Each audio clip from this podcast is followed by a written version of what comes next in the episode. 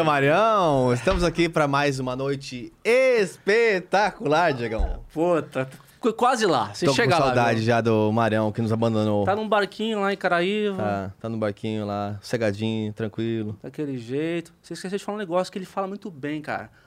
Você Você. está em mais um.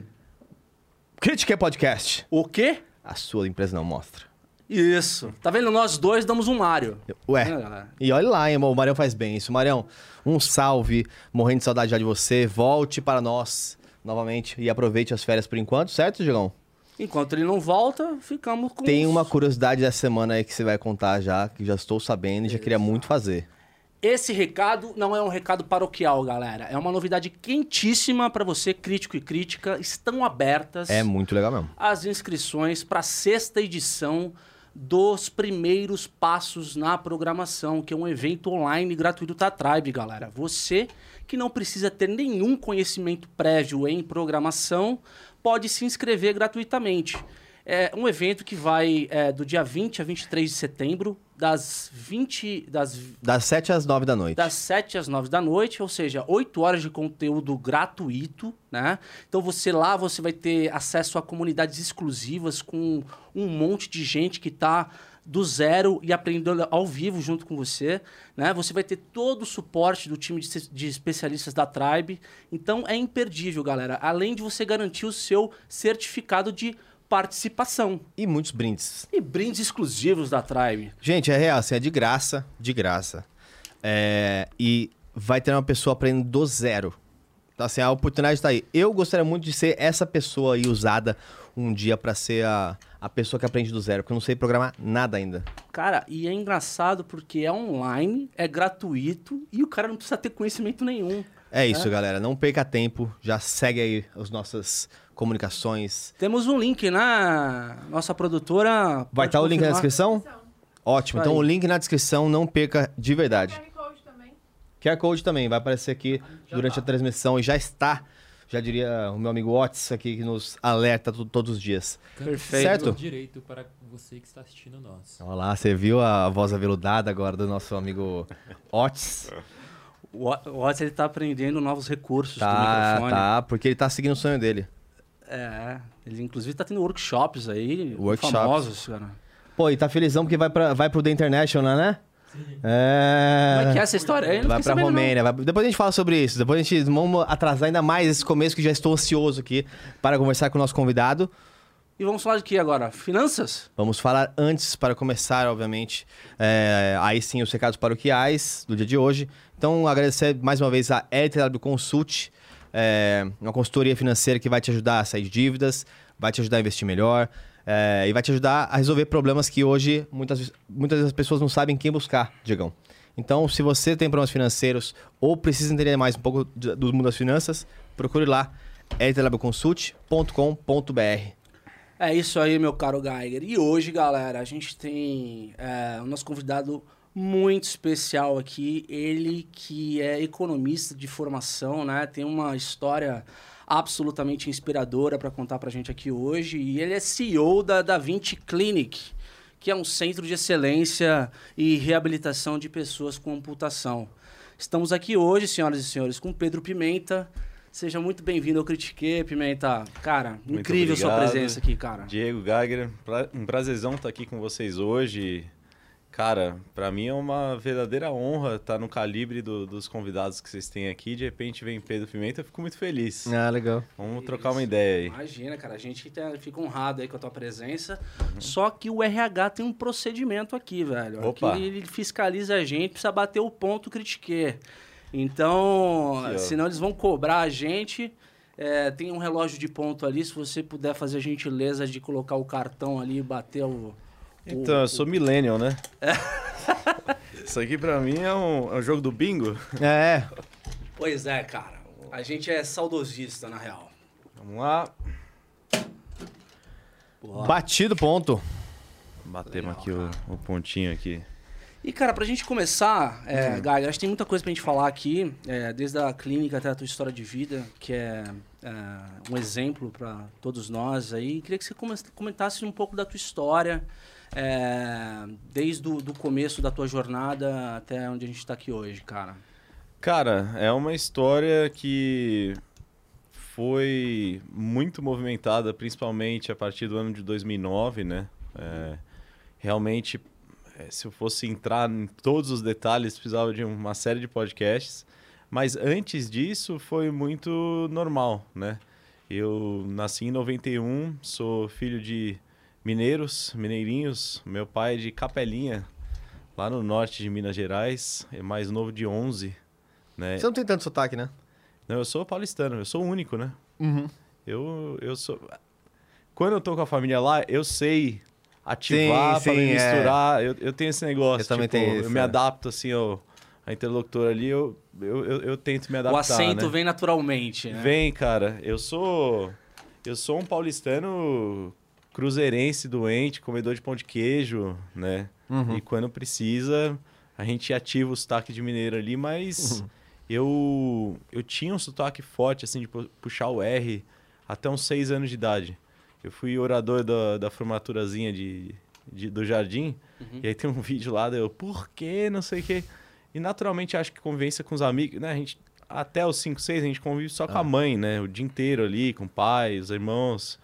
E eles, eles têm sotaque, assim. A minha mãe tem um sotaque de mineiro muito forte. Mas né? é um sotaque de mineiro de BH ou é aquela coisa puxada mais pra Montes Claros? Não, não, não, não. BH... Não, meu pai é mais Montes Claros, porque é norte de Minas, né? Pô, mas você tá sommelier de, de sotaque também. É, não, cara, pior eu que sou- Minas varia muito. Você viu o sommelierzinho assim, mas é da região. O A Montes produção é de Claros. Montes Claros. Você é de Montes Claros? Sim, Tá zoando? sim. É mesmo, meu pai é de Capelinha, que é perto de Teoflotone, Conheço Governador. Diamantina. Conheço. Vivi em Diamantina minha infância inteira. É do lado de Capelinha, uma hora e pouco de Capelinha. É, meu pai é de Capelinha. Pois bem, Ah, boa. tem um cara de Montes Claros Você aqui viu? dentro, É, é, algo... Pois é, cara. Que vai pra Romênia. Safado. Fazer o que na Romênia? Ele vai ver o The International de Dota. Ah, vai? Vai. Ó, Vai. tra- com crachá.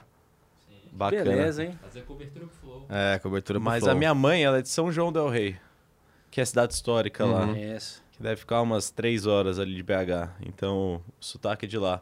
Sou um cruzeirense sofredor, né? Hum, É uma coisa que é, não tenho nem palavras, né, para falar do meu time, mas sou mesmo, assim, desde pequeno. Não sou aquele filho de mineiros que nasceu em São Paulo e tem dois times. Aham, eu sim, nunca sim, tive dois times. Eu, na verdade, eu sempre me nutri assim um quase que um não vou falar um ódio, mas eu nunca gostei de time nenhum de São Paulo. Eu sou cruzeirense mesmo, né? E e assim, então eu tive uma infância, cara, nos moldes assim do, do, do, Mineirês. Você conhece meus pais, eles são a descrição, o estereótipo do mineirinho, come quieto, em cima do muro, que não toma lado, poupador. Aham.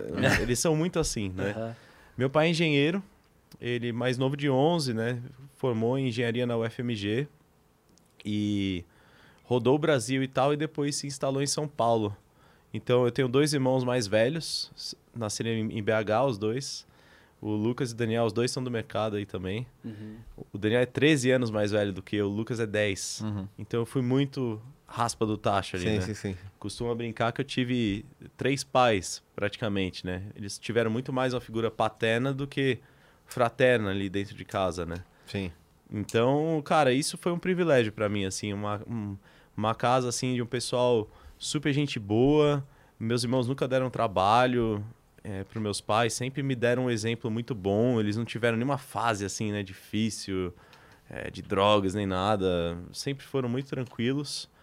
E eu, então, cara, infância e adolescência muito normal. Praticava esporte, adorava jogar bola com os amigos, jo- joguei tênis, é, judô. E então, não- assim, até meus 18 dá pra resumir bem rápido, né? Não A- teve a muitos média- eventos. É, Sempre em São Paulo, né? sempre em São Paulo. Eu Uhum. nasci e cresci na Grande São Paulo. E só que assim, ali pros meus 10 anos de idade, o, o Lucas e o Daniel, meus irmãos, eles tinham já concluído engenharia na USP, né? Na Poli. Uhum. Então, era assim, ó, era de se, espe- se Você esperava... queria uma engenharia ali, você pensava assim, ah, você é engenheiro. Cara, aí que tá. Meu pai e meus irmãos são de número exatas 100%. tipo, zero humanas, zero, zero design, Uhum. né? E eu, assim, eu sou um cara que eu tava ali. Eles são muito bons com os números. E eu sou ok. Mas eu também sou ok com humanas, né? E tal. E eles muito mais pra aquele lado. Eu tava ali mais no centrão, né? Sim, sim, sim. Eu tava mais no centrão ali. E ia seguir o caminho deles, cara, porque era o que eu tinha que fazer, né? Era muito óbvio o que eu tinha que fazer. Eu tinha que fazer engenharia em algum lugar, é, de preferência na USP, e depois fazer trainee em alguma empresa. Seguir o fluxo natural. Seguir o fluxo. O meu irmão mais velho na época era trainee do Itaú. E aí, alguns anos depois, o Lucas trainee da Natura. O Lucas até hoje tá na Natura, ele tem 16 anos de Nossa. casa. É, A engenharia é uma carreira coringa Animal. mesmo, né, cara? coringaça, é. Puta. A engenharia, cara, sinceramente, não é puxar saco do meu amigo que é engenheiro. Que, que eu Esse é engenheiro também? Ele é engenheiro? engenheiro. Sou. Pô, raça, hein? Formação, Ô, raça. mas foi pro mercado financeiro, né? Aí, É. Coringa porque... Eu também. E tô, tô, tô em tecnologia, é engenheiro? mas sou engenheiro eletricista. Ah, Ele é meu pai De- também. De formação. É, de formação. Que, cara, você aprende a resolver problema. É, você aprende a E- pensar, e, né? na escola de engenharia, geralmente, né? Principalmente eu, eu acompanhei de perto, né? Meus irmãos estudando, reclamando, não sei o quê. Cara, a USP, é- a nota de corte é 5, né? Ali, a, a média é 5. E os caras estudam para tirar 4,76 para arredondar para 5, porque ninguém tira 10. Sim, não sim. existe na, na poli, né?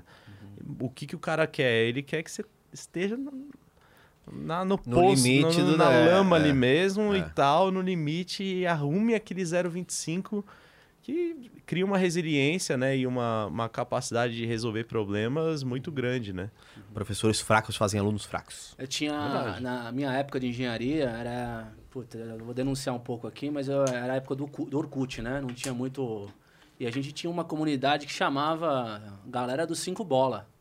Porque em cinco bola tinha metade da classe ali, que era a Uhum. galera dos cinco bola, cara. É. Tipo, era aqueles 4.8, 4.9, É, que é. tinha que ajoelhar no milho no último dia do professor. Uhum. Aí o professor passava um, um puta de um trabalho, fazia você comer grama lá a tarde toda, e aí ele te passava, assim. Você vê que eu, meus irmãos nunca pegaram uma recuperação na época de colégio, zero. Nossa. Quando eu peguei recuperação, eu, fui o primeiro lá de casa, não sei se foi educação física ou religião, eu peguei recuperação. E foi uma grande decepção pro meu pai, né?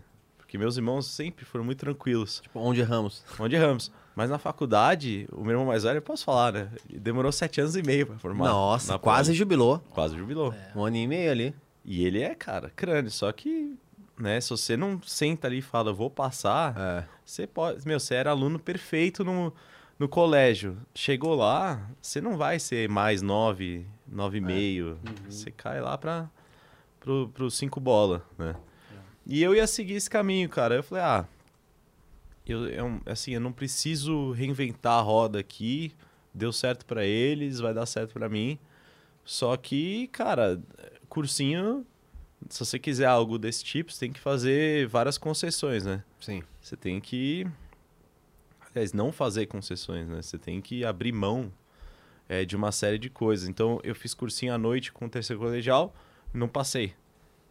Então, 2009 ali, concluí o, o ensino médio, a pressão tava em mim, né? Uhum. Pô, tá.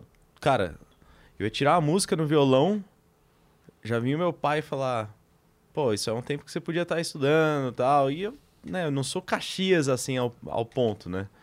Então era bastante pressão, era. Era tipo. Pensava muito nisso e tal, mas também não. Meu, a gente saía lá de final de semana, jogava bola toda noite. Sim. Então, aí, pô, chega julho, agosto, a FUVEST ali em novembro, você começa a ficar setembro, novembro, né, em novembro, nervoso pra caramba e tal. Então eu tive umas, umas situações de queda de imunidade aquele ano. Eu tive Uhum. duas amidalites e em agosto eu tive uma mononucleose. Então o meu, meu corpo já dava uns sinais que, cara, é, pô, né, alguma coisa estava errado, né? Mas a gente nunca pensa, ainda mais nessa idade, 18 anos, né? Nunca pensa que vai acontecer alguma coisa com a gente, né? A gente sempre... ah, E eu acabei ali em setembro, no dia 11 de setembro. Agora fez 12 anos, é, no sábado. Uhum. Dia 11 de setembro, além da- dos, aten- do- do- do- do- dos atentados, é aniversário do meu irmão do meio, Lucas. Eu nem conto essa história muito em entrevista e nem em palestra, porque primeiro que não tem tempo, né? E o legal É desse verdade. formato aqui é É que dá a gente pra... pode conversar quando, É. quando a gente quiser, né? É, mas eu tava sozinho em casa, morava com meus pais.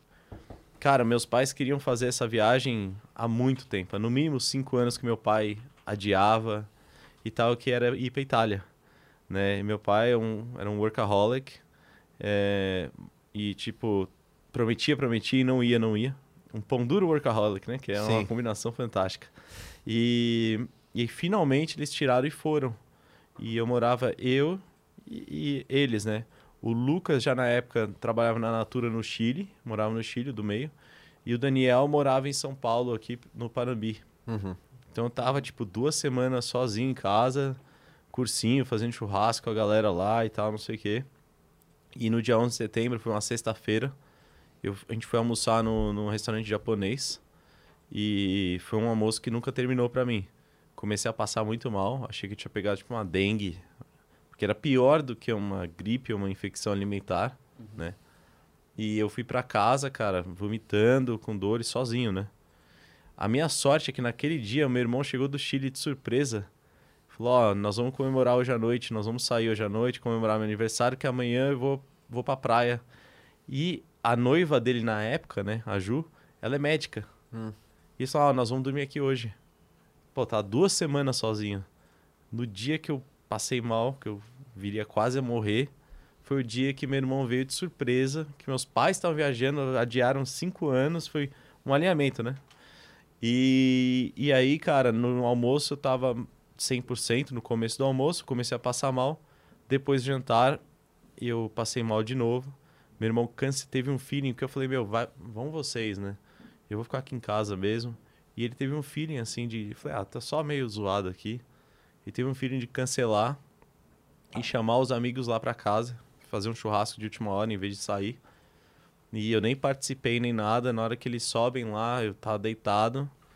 E aí a minha sorte é que minha cunhada me viu, ela é médica, e ela falou, começou a gritar, falou, olha, ele tem meningococcemia, ele tem meningite meningocócica, leva ele pro hospital. Foi minha última memória, né? É, depois disso, eu fui admitido com menos de 1% de chance de sobreviver, do nada, e já num coma, Uhum. Você imagina, no almoço, tudo bem, ali de madrugada, uma da manhã, eu já tô com menos de 1% de chance de sobreviver. É, quando eu acordo uma semana depois, tudo confuso, anestesia, não sei o que e tal, eu vejo meu tio, meu padrinho, é, que, que faleceu agora há uns anos atrás, ele é médico também, e ele- aí eu olhei assim e falei, cara, o que tá acontecendo? Que- onde eu tô, né? E ele falou, Pedro, você teve uma meningite bacteriana fortíssima. Você vai ficar aqui um tempo no hospital e seu estado ainda é grave. Falei, como assim, estado grave? O que, que eu fiz? Eu não- né? Tipo, eu não tô doente há uma semana, o negócio piorando, é, do nada, né? E, e aí que eu fui olhar para meus braços e pernas, eles já estavam já mortos já. Tipo, completamente gangrenados, assim. Sim. Porque numa infecção generalizada, que é uma sepsemia, a infecção espalha né, pelo sangue e o, o sangue tende a fluir para os órgãos, né? Sair das extremidades.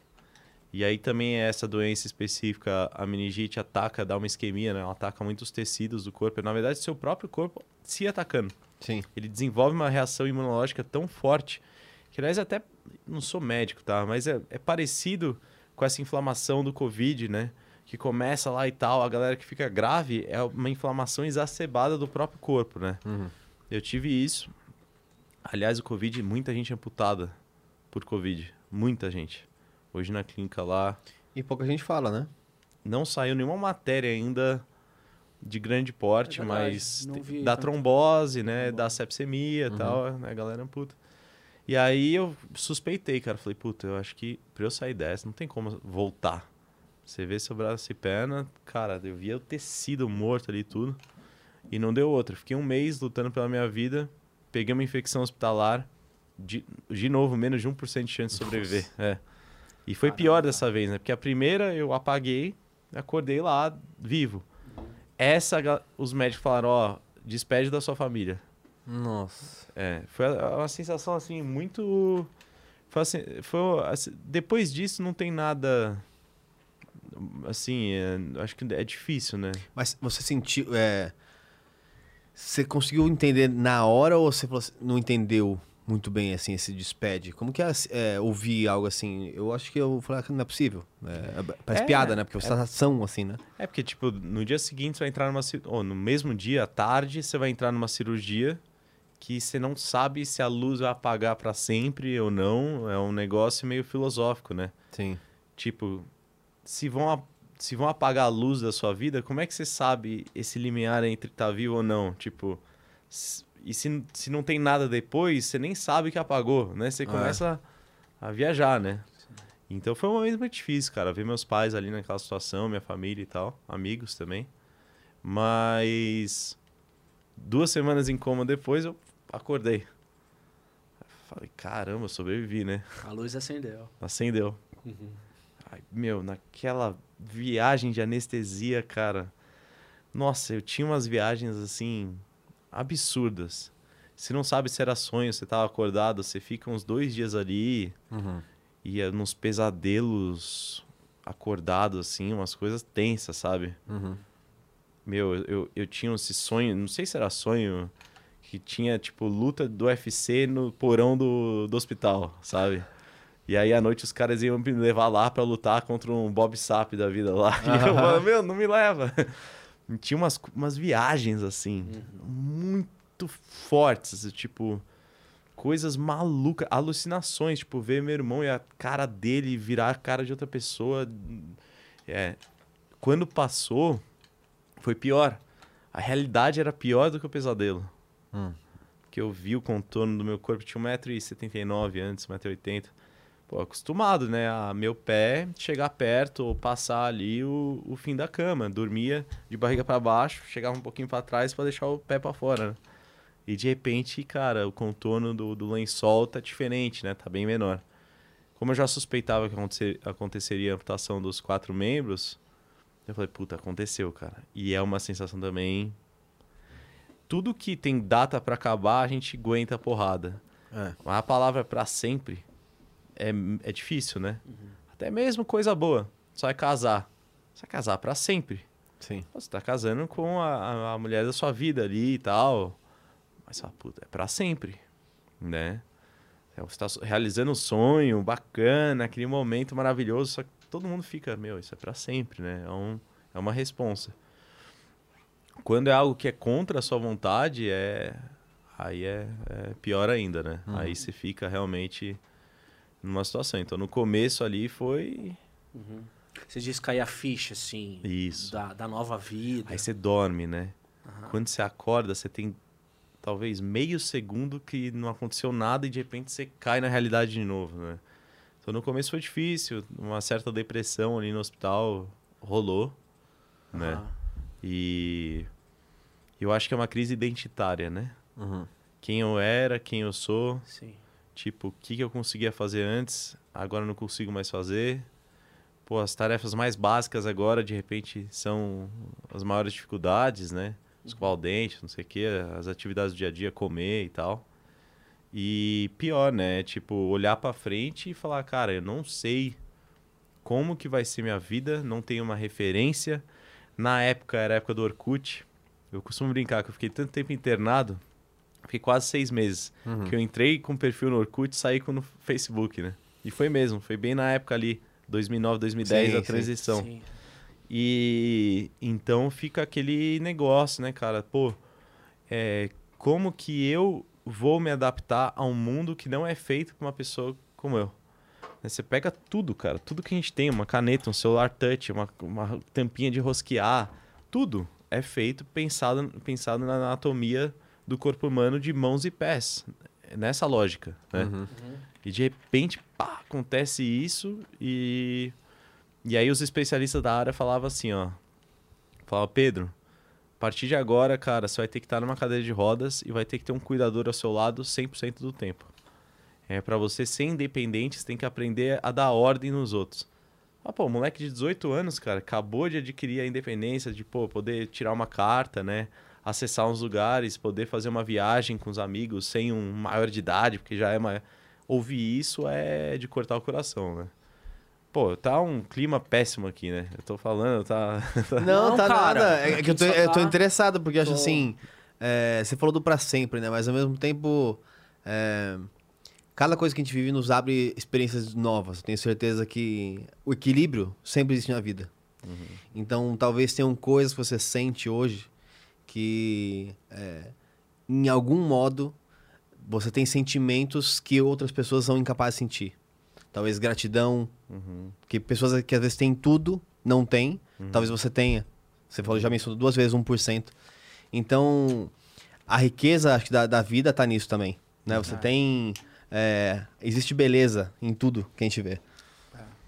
Eu acho que a, um pouco do que o Geiger falou, é, acho que tudo.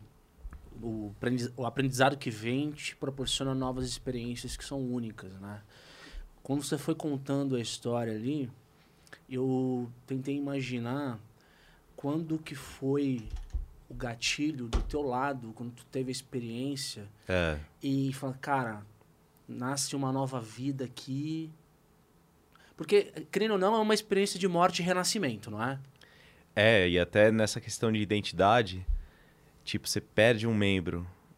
Depois de 10 anos treinando amputados, eu posso falar isso com, com clareza. O cara que perde um membro, a moça que perde um membro, criança, um adulto, um, um idoso, inevitavelmente no começo você sonha com o seu eu anterior.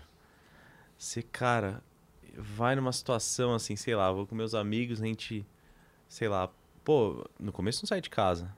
Aí eles me arrastam pra ir pra um bar que a gente frequentava, um restaurante que a gente frequentava. Você fica, puta, que saudade. Puta, você fica pensando no seu eu anterior, né? Sim. É o si, né? Ali dentro. É o si. Ainda mais 18 É. anos, cara. É época de sair e tal, de não sei o quê. A gente gostava de sair. né? Então, fica aquele negócio. E é difícil falar isso, mas enquanto você não. Não. é, você não declarar aquele eu antigo meio que morto É, hora da morte, né? Exato. e falar, beleza, cortou, não olho mais pra trás. Sabe uma, uma analogia que eu faço? A vida é tipo um, um vaso de cristal, cheio de ornamentos, né?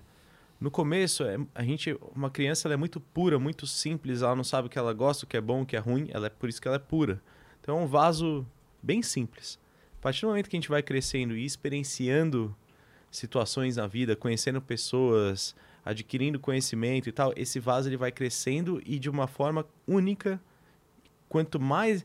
Aí um cara, um cara vivenciado lá de 80 anos de idade, sábio, é um vaso assim, né? Cheio de ornamentos e tal.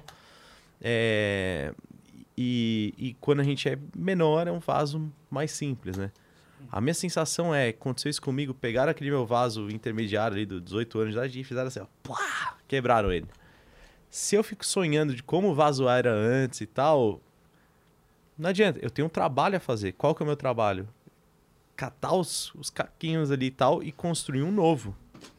Se eu fico só pensando no antigo, o novo não se constrói. Mas é, nesse teu processo de ressignificação da vida, Uhum. né, você consegue visualizar as fases do luto que você viveu? Porque foi um luto, né? Uhum. A partir do momento que você mata uma pessoa que existia para poder nascer uma outra, você visualiza, você conseguiu separar e viver esses momentos?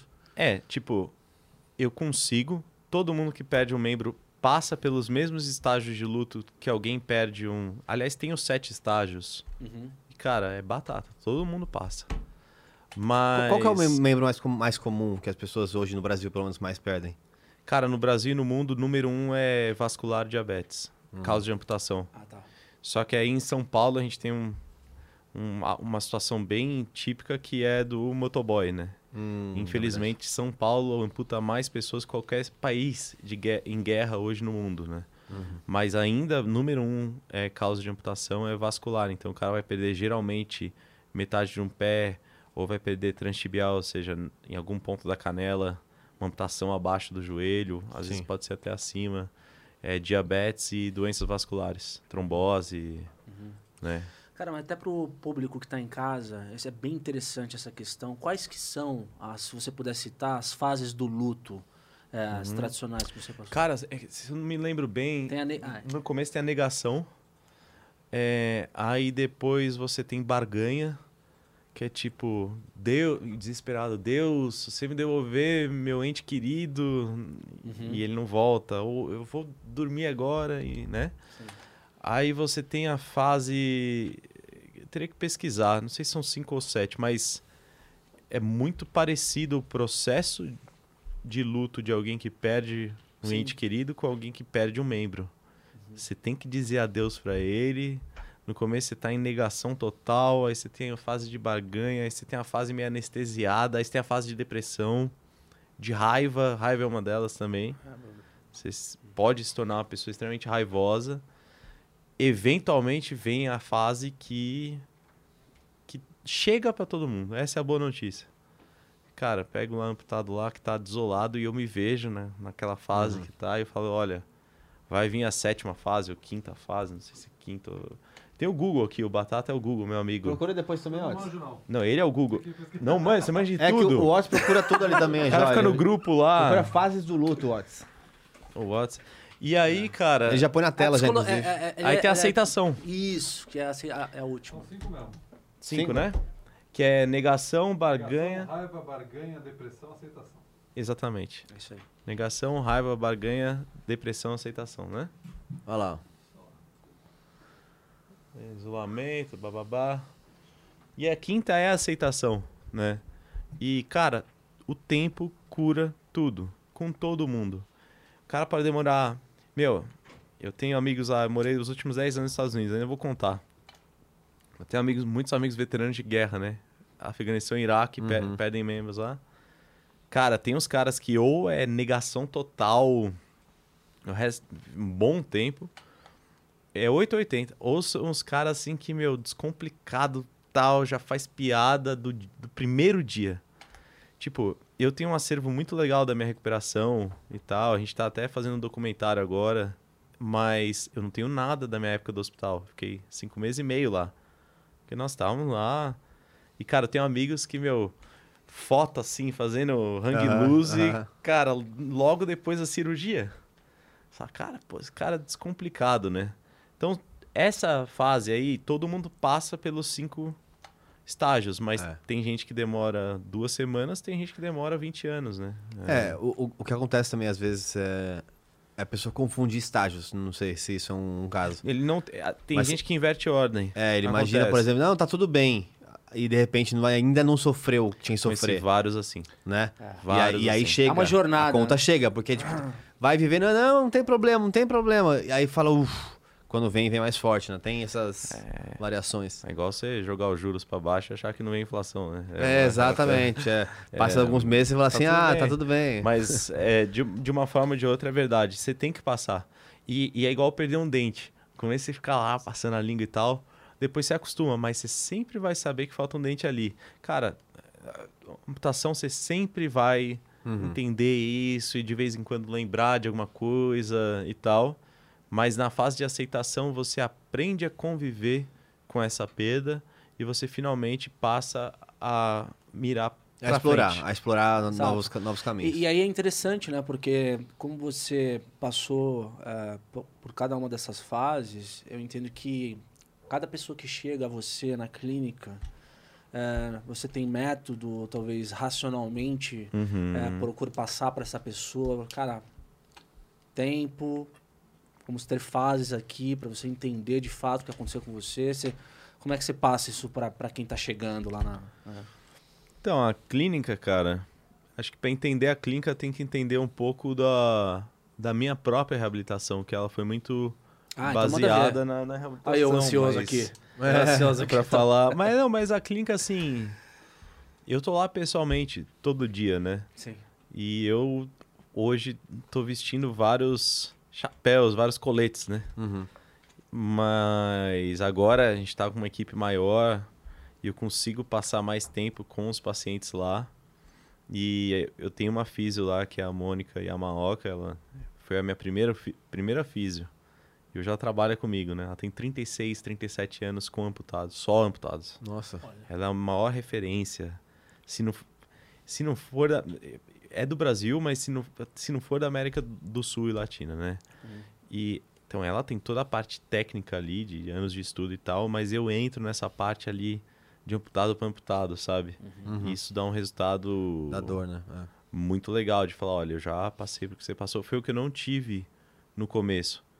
Porque lá atrás eu pesquisava, cara, o Google não mostrava nada, YouTube era Charlie bit my finger, né? Gatinho, um irmãozinho que mordeu o dedo do, do, do outro irmão.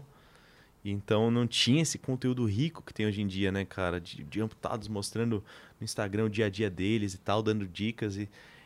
É, eu, rede eu, é eu- eu lembro que eu vi uma vez um amputado que ele é, tava mostrando como, como fazer uma é, parte do equipamento e uma, uma impressora 3D.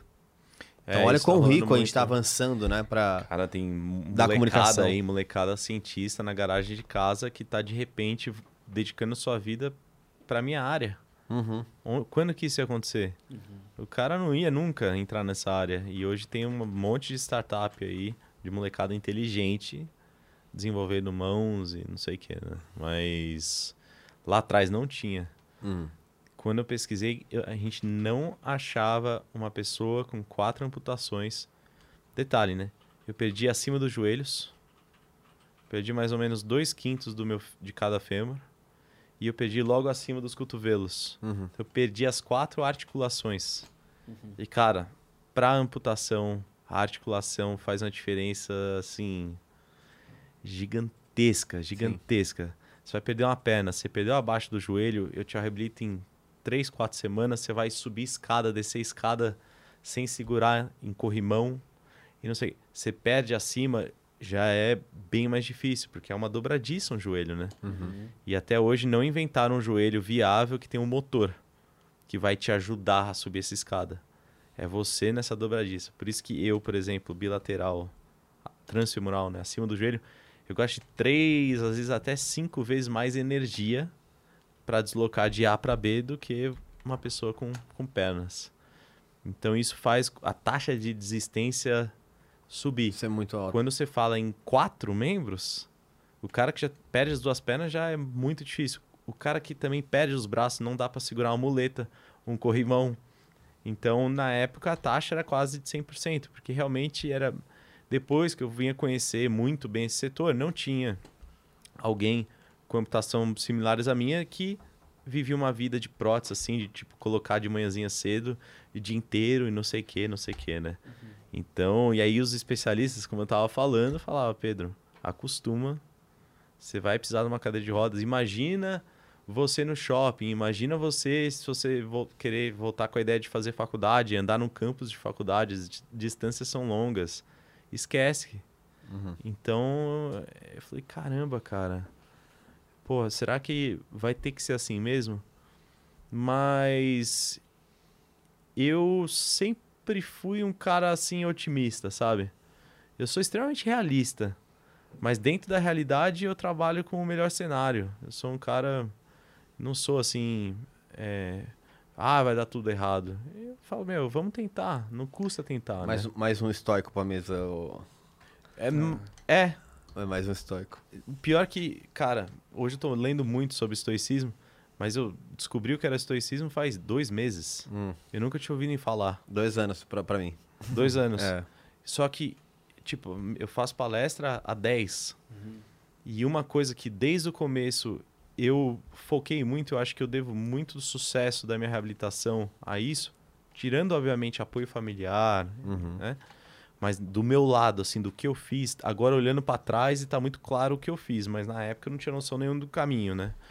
É, eu pude separar o que eu não tinha controle do que eu tinha controle e focar no que eu tinha controle e eu consegui fazer isso. Mas sabe o que eu acho interessante, cara? E aí, eu li um pouquinho sobre o estoicismo já, eu e o Geiger, a gente, a gente É Gosto, fascinante. Troca umas ideias aí. Tem um, tem um livro chamado Sobre a Brevidade da Vida, do Seneca, que é interessante, Uhum. né? E, e tem a, a academia não considera o estoicismo como talvez uma filosofia mesmo, e Uma sim corrente. uma, um, um comentário sobre como viver a vida de forma plena. É um hype. Né? Não, hype. Agora É, porque, porque é, o, o- o estoicismo não fala de coisas abstratas. A Uhum. filosofia muitas vezes fala. é um, é um guia prático, né? É, um guia exato. É prático. um guia prático. E, e, e- e você contando a tua história, né, cara, sem querer te interromper, é, pelo que me disse, a, a tua interação com os especialistas foi tipo você no primeiro mapa de o que eu controlo, o que eu não controlo, você olhou para as coisas que você não controlava e falou: "Peraí, tem coisa aqui que eu quero passar para esse lado". Uhum. E isso não é óbvio, cara. Isso não, pelo contrário, eu- que, obviamente que eu não falo só você sabe o que você viveu. Mas cara, você contrariar a opinião de um especialista sobre o teu futuro, cara, é assim, foi decisivo para tua história. né? É porque dizia respeito a, a mim próprio, de- dizia, dizia respeito à à minha própria felicidade. Todo mundo tá aqui nessa vida para buscar suas aspirações, para se desenvolver, cumprir o seu papel da melhor forma possível. E nesse meio termo, nesse meio tempo, ser feliz, né? Uhum. É, eu queria muito voltar a andar. Todo mundo, né, que pede um membro, eu tenho um sonho inferior, né? tenho o sonho de voltar a andar. Eu queria muito poder colocar um braço assim, seja biônico ou não, ou mecânico. Vou te contar como funcionam meus braços, vai, você vai se surpreender.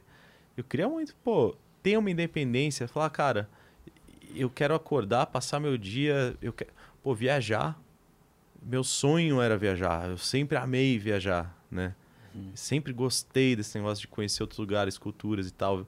Meu sonho era poder ter um emprego que eu pudesse viajar a trabalho, sabe assim? Uhum. Via meu pai Sim. pegando aquele voo das quatro e meia para o Rio de Janeiro, três vezes por semana. É, apesar que eu realizei seu esse sonho, hoje eu já, ainda bem que eu, eu- agora eu tô mais tranquilo. Mas eu sempre quis fazer isso. Pô, como é que eu vou viajar sozinho, né? Quatro amputações, pá, pegando tudo no... E só que eu, aí acho que entra esse estoicismo que eu não conhecia, mas eu falei, cara, os especialistas falavam que eu ia dar 5, 10, 20 passos no máximo sem sentar numa cadeira de rodas. Falei, cara, se dá para dar 20 passos, dá para dar 50, né? Então vamos trabalhar nisso. Ah, não dá mais para jogar futebol, que adorava jogar uma pelada com os amigos, né? Uhum. Então não vamos mais pe- ficar pensando em jogar futebol. Deixa quieto. Ah, não dá mais para tocar violão, guitarra. Era fãzaço de CDC na época. Depois tem uma história boa sobre CDC. Falei, meu, então esquece tocar guitarra. O que, que dá para fazer? Ah, dá para dá pra produzir música eletrônica no Ableton lá e Uhum. tal. Na- no hospital mesmo eu comecei a estudar produção musical em música eletrônica.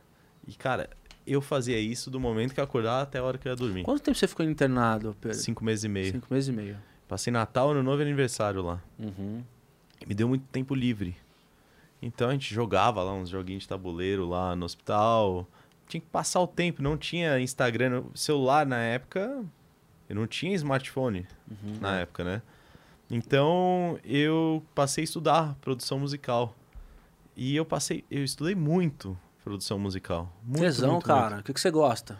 Eu gostava de house music, né? Ah, de house. É, tech house, house. Housezinho é bom. Tesão. Cara, a idade, né? Tesão. E a gente ia muito pra. Eu ia muito pra balada também por causa daquele clima de música e tal. A música sempre esteve presente na minha família, né? Uhum. A gente adora. Eu sou um cara também do, do, do rock clássico, né? Classic rock e tal. Sempre gostei de ACDC, aí depois a gente vai ficando mais complexo, nosso gosto musical vai ficando mais complexo, É. né? Com Que história da é essa do ACDC que você falou que ia contar aí? Cara, assim, Sem querer sair do É. roteiro. Pensa eu com 14 anos de idade, eu só escutava ACDC. Os Meus irmãos me xingavam muito, falaram, você arruinou ACDC pra mim. Porque, cara, tinha uns amplificador Marshall lá no, quarto, ligava ACDC na guitarra, tocava todas as músicas, alguns solos, fazia o, o dancinho, a pezinho do Angus Young. Sei. E meu show, meu sonho máximo na vida, tipo, ó, você tem um milhão de reais, o que, que você... Eu quero ir no show do ACDC. Desde os 13 anos de idade, o meu sonho era ir no show do ACDC. O problema é que o ACDC veio ao Brasil em 96, é, em Curitiba, lá na Pedreira, não sei o quê. É, depois, eles lançaram outro álbum, teve um hiato grande, né? Eles demoram para lançar álbum. Teve um álbum em 2003, o Steve Upper Lip. Não vieram ao Brasil. Brasil. E ali eu já era fã, 12 anos.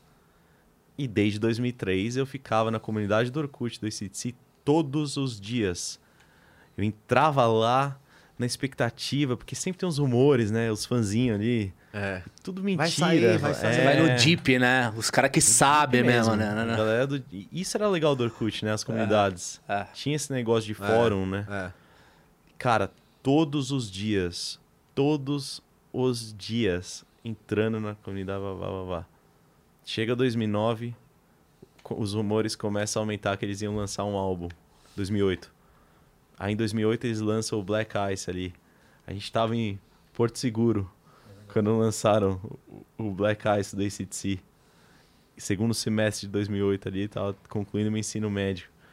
Cara, um puta álbum bom e tal. E aí começaram rumores. Pô, o Real tava mais forte, o Brasil tava mais aberto ao mundo. Vários shows aqui, né? Sim. Começaram os rumores e tal. 2009 ali pra agosto, confirmaram. Show do ACDC, 27 de novembro, no estádio do Morumbi. Cara, eu lembro que eu chorei, assim, no dia que eu entrei no Orkut e tava lá o post do, do administrador, confirmado, data confirmada. Falei, cara, vai ser assim, o- show da minha vida. Aí dia 11 de setembro, pum, eu entro no hospital. E os caras falaram, você só sai no que vem. Falei, mas e o show? Em novembro. Não, que esquece show, você tá morrendo. Falei, não, eu vou morrer se eu não for no show. Qualquer chance de eu sobreviver, ela vai pro água abaixo se eu não for nesse show. E aí eu pedi pro meu irmão pendurar o pôster do da Folha de São Paulo. Tinha duas, duas páginas da Folha de São Paulo na época impressa, né? Esse se confirmado, compre já seu ingresso. Pedi pra ele pendurar atrás da minha cama, todo dia que os médicos toda hora iam lá, e eu falava, ó, e o show? Não, Pedro, a gente precisa falar dos seus sinais vitais aqui, não sei o quê. Não, cara, e- o show, e o show, e o show? Aí eu fui amputado em outubro, entrei em setembro, fui amputado em outubro, depois de duas semanas, acordo aquela despedida que eu falei pra vocês. Primeira coisa que eu acordei, eu olhei meus membros, eu fiz duas perguntas. A primeira, vocês preservaram os joelhos e os cotovelos e os médicos? Não, não deu. Eu Falei, puta que bosta. Falei, e o show da CTC? Os caras na hora, juro, desacreditavam assim. Não é possível, cara. Você acabou de perder braço e perna e tal. E eu meio deprimidão. Falei, cara, eu quero ir no show. Um anjo na minha vida, que foi o Dr. Ofir, que foi meu médico infectologista. Se ele assistir isso, mandar um abraço pra ele. Ele é roqueirão. Ele colocava, ele trazia um, um radinho dele lá, a gente escutava Pink Floyd junto no quarto do hospital. Uhum. E aí, ele, cara, falou, meu, eu vou... Falou pra minha família, não falou pra mim. Falou, vou tentar, mano, conta pra ele. Duas semanas antes do show, ele entra e fala, Pedro, eu consegui o impossível, que foi uma alta de duas horas pra você. Eu tava no hospital na frente do Morumbi. Dava pra ouvir tudo. Do meu quarto era virado pro Morumbi. Ia ser um desastre o show lá e eu no quarto. Ele falou, ó, eu consegui uma alta de você por duas horas. Desde que... Aí ele veio com uma lista, literalmente escrita, ele é neurótico. Aham. Todas esses, essas condições sejam cumpridas.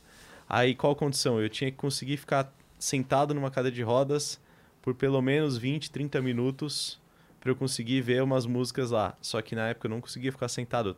Meu, você fica meses internado, você perde toda a musculatura, né? Você fica- eu tava uma caveira. Aí eu falei, não, não, vou treinar, prometo que eu vou treinar, não sei o que e tal. Aí falou, ó, vai ter que levar essa equipe aqui, um psicólogo, psiquiatra, não sei o que, não sei o que, não sei o que, não sei o que, não sei o que, não sei o que. E vai ter que entrar de ambulância lá dentro. Eu falei, ah, meu, pô, você conseguiu, mas você colocou tanto empecilho que vai ser muito difícil. Entramos com- em contato com a produtora e a produtora abraçou a causa. Nossa. Quis fazer essa, Que show de bola, velho. E aí abraçou a causa e tal. E aí eu consegui ficar sentado 30 minutos, não sei o quê. Chegou o dia, coloquei a bandana, a bandana o chifrinho que pisca. a camiseta. Cara, entrei numa ambulância. A ambulância foi, entrou no Morumbi. E aí eu assisti, na verdade, da maca, cara. Ele falou, ó, em vez da cadeira de rodas, posso ficar aqui da maca de hospital. da- era da minha cama de hospital mesmo. Ele falou, pode. Aí colocou uma bandeira do Cruzeiro em cima de mim, assim, pra cobrir meu corpo, pra os os curiosos não ficarem né, tão atiçados ali. E, cara, eu vi o show inteiro. Até a 23 terceira música, que é For Those About to Rock, eles trazem os canhões. Emocionante. Tá minha família, tal, não sei o que, os médicos lá, foi um momento incrível. E, e aí, no última música, o doutor Ofírio, não, vamos voltar, vamos voltar, a galera vai sair, a galera tá bêbada. Eu tinha acesso intravenoso aqui no meu pescoço. Vai cair cerveja no acesso intravenoso, não sei, ele tava neurótico. Da muvuca. Aham. E eu xingando ele, os canhões estourando. Eu, não, deixa eu ver o canhão, deixa eu ver o canhão. Ele, não, tem que ir embora. Me colocou dentro da ambulância. Voltei pro hospital, fiquei mais dois meses e meio internado depois disso. Eu tive uma alta de duas horas. Uma alta assinada pelos meus pais de duas horas. E eu pude realizar o meu sonho sem braço e perna. é, no, no- e ver o show da ACDC. E por duas horas, aí o estoicismo de novo. Por duas horas eu falei, cara, eu fui feliz. Eu esqueci dos meus problemas. Eu curti o show. O objetivo da vida não é ser feliz, um deles, né? É. Falei, cara, foi a primeira vez que eu te falei, meu, dá pra ser feliz. Talvez a felicidade não esteja 100% conectada à sua forma física, né? E a questão do presente, né, cara? O presente é tão forte, né? Tipo, aquele é um momento, momento, inesquecível, né? Um Aquela questão momento do- ali que a adrenalina. É meio catarse, né? A palavra do. É meio catarse, Cara. é meio. Cara, é um nirvana. É. Legal. Você tá ali realizando Será que os sonho. caras, será que os caras é, souberam do Souberam, cara? me deram uma palheta. Sério, eu só não velho? pude conhecer eles por quê? Porque eles tinham uma agenda de show que é assim, para o jatinho, eles descem do jatinho, tocam, voltam pro jatinho para ir pro próximo país, entendeu? Então, eles, qual que é a manha deles? Eles fazem é, aquele esquema de tipo, valeu galera, obrigado, não lembro como é que chama isso. Aí vai embora. Bis. É o bis. Aí, ó, bate palma, voltam. Galera, vai. Eles fazem dois, três bis, né? aham. E aí, eles fazem a última música, o For Those About to Rock, com os canhões e tal. Então a galera gosta de ver os canhões e, eles, meu, fica explodindo. E eles já saem, a música continua meio que rolando com os canhões e tal, pra eles catarem a van sem trânsito. Aham. Aí de repente começa, a galera ah, acha que agora acabou mesmo. Aí começa a ir embora, eles já estão lá no aeroporto já. Olha, cara. É. Então eu não pude conhecê-los, é, mas eu pude realizar o meu sonho. Óbvio que eu tinha um sonho de conhecê-los, mas pra mim o sonho maior era de estar no show, de sentir aquela energia. O, so- o show do CCI é muito legal, né? É um show diferentão. E, e ali, cara, foi um primeiro momento que eu falei, ah, beleza, né? E dali as coisas começaram a melhorar ali dentro do hospital, a depressão profunda passou. Uhum. A gente jogava os joguinhos lá, eu, eu ia no restaurante do hospital, às vezes, eu comecei a ficar mais forte, a poder estar numa cadeira de rodas e tal, e foi um momento marcante na minha vida, né? E, e você, em que momento na tua cabeça estava claro que você, que o teu caminho iria seguir conquistar para conquistar as próteses, assim, o modo de vida? Cara, na minha vida teve vários pontos de inflexão, assim, muito óbvios. Não sei se foi o Steve Jobs que fez uma palestra uma vez, que eu achei fascinante, né? Falei, meu, você tá fazendo as coisas ali, você não sabe o que você tá fazendo. Toda decisão sua gera uma bifurcação. Só depois você chega lá no final e olha pra trás, você vê que era muito óbvio o caminho que você fez e era o caminho certo a seguir, mas naquele momento você não sabe. Só depois que é fácil olhar pra trás, né? Todas as minhas decisões eu não sabia o que estava fazendo. Eu sempre fui muito assim de números, muito pragmático. Então eu pensei, eu falei, cara, primeira coisa, a solução para os meus problemas, eh, ela não está em coisas necessariamente. Uhum. A prótese pode ser a solução para o meu problema? Talvez, mas o treinamento adequado para essas próteses, né? As pessoas certas para conhecer. Então as soluções são pessoas. São pessoas que fazem prótese, são pessoas que colocam prótese em você, são pessoas que te treinam, né? Falei, bom, já que eu tenho que conhecer pessoas certas, eu tenho que maximizar essa chance delas me encontrarem, né? Eu pensava assim, tipo o Google Maps, né? Pensa no Google Maps lá, lá fora aí, ó. É, foi o commencement, foi o Connect the Dots. Connect the Dots que ele fez, o, Connect the Dots é o nome. da- que ele não sabia que ele estava conectando e depois ele viu que ele conectou. É isso mesmo. Aliás, cara, é, é o speech que ele deu na Universidade de Yale ou Stanford, né? É Stanford, isso aí. É bem, é bem famoso esse Isso é discurso. maravilhoso, cara. Quem Isso não viu, recomendo assistir, é incrível. é incrível. Então, assim, o que ele fala é isso, que você tá ali, né, conectando os pontos e tal, mas você não sabe que está conectando os pontos. Então é muito importante um senso de propósito em todas as suas ações, porque ela maximiza a chance de você conectar esses pontos, depois você vai ver que você conectou, né? A única coisa que você tem nesse momento é o propósito, né? Sim. Eu fui jogado na floresta amazônica, lá sem rota, sem mapa, sem nada, e falaram, ó, sai. Foi mais ou menos isso que aconteceu comigo, né? Hoje eu vi o caminho que eu fiz e consegui sair. Mas na época, o que, que tem? Não...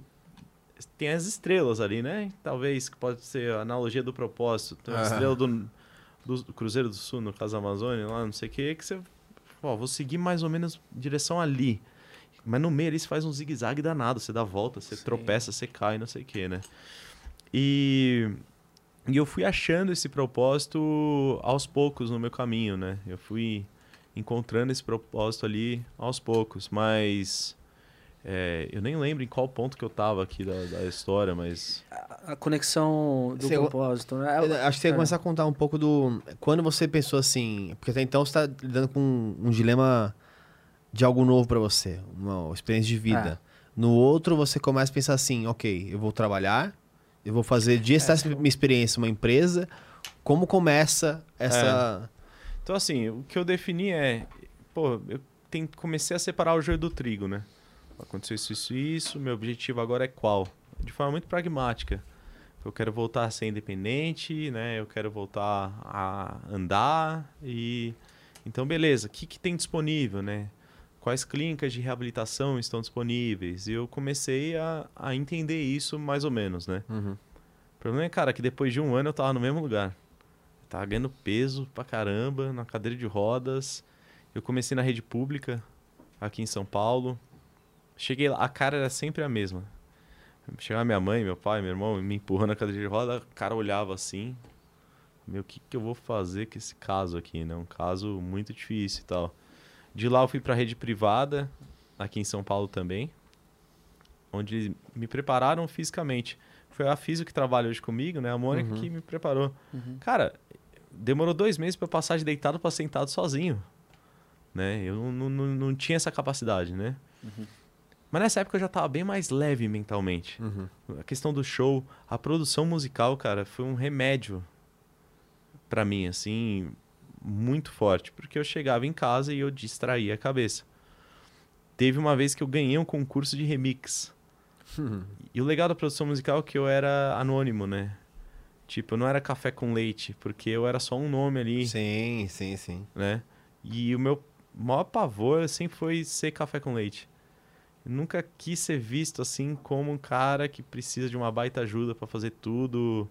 Isso sempre me machucou muito. Foi, um- Uhum. foi um- uma gasolina aí pra mim, né? E aí teve uma vez, eu aprendi a música eletrônica e tal. Me conectei a um cara que chama Felipe Sene. Na época ele abriu muitas portas pra mim. Ele tinha um blog do Sene lá, que ele fazia tutoriais e tal, e ele viu um certo talento ali em mim. Hoje ele é, ele é dono da Hub Records, que é a maior gravadora de música eletrônica do Brasil, da Sony. É um cara é, vários duos e DJs aí famosos. Ah, ele legal. que achou, ele tem os cursos dele e tal. Mas na época ele me ajudou muito e tal. E falou: Ó, tem esse concurso aqui, por que, que você não entra, né? E eu tava reabilitando, aí voltava pra casa, já mergulhava ali na, no Ableton na- de cabeça. Falei, ah, vou, vou fazer, né? Vou entrar. E aí eu entrei, ninguém sabia nada da minha história, né? Uhum. Aí eu falei, ia premiar os dois primeiros. E aí eu peguei segundo lugar ganhei junto do, do cara que pegou primeiro, né? Eram dois ganhadores. Aí me ligou um dia e falou, cara, você ganhou. Você vai ganhar lá ó, toda a premiação, uma grana, não sei o quê. Cara, eu lembro minha mãe tava lá, chorou e tal. E foi...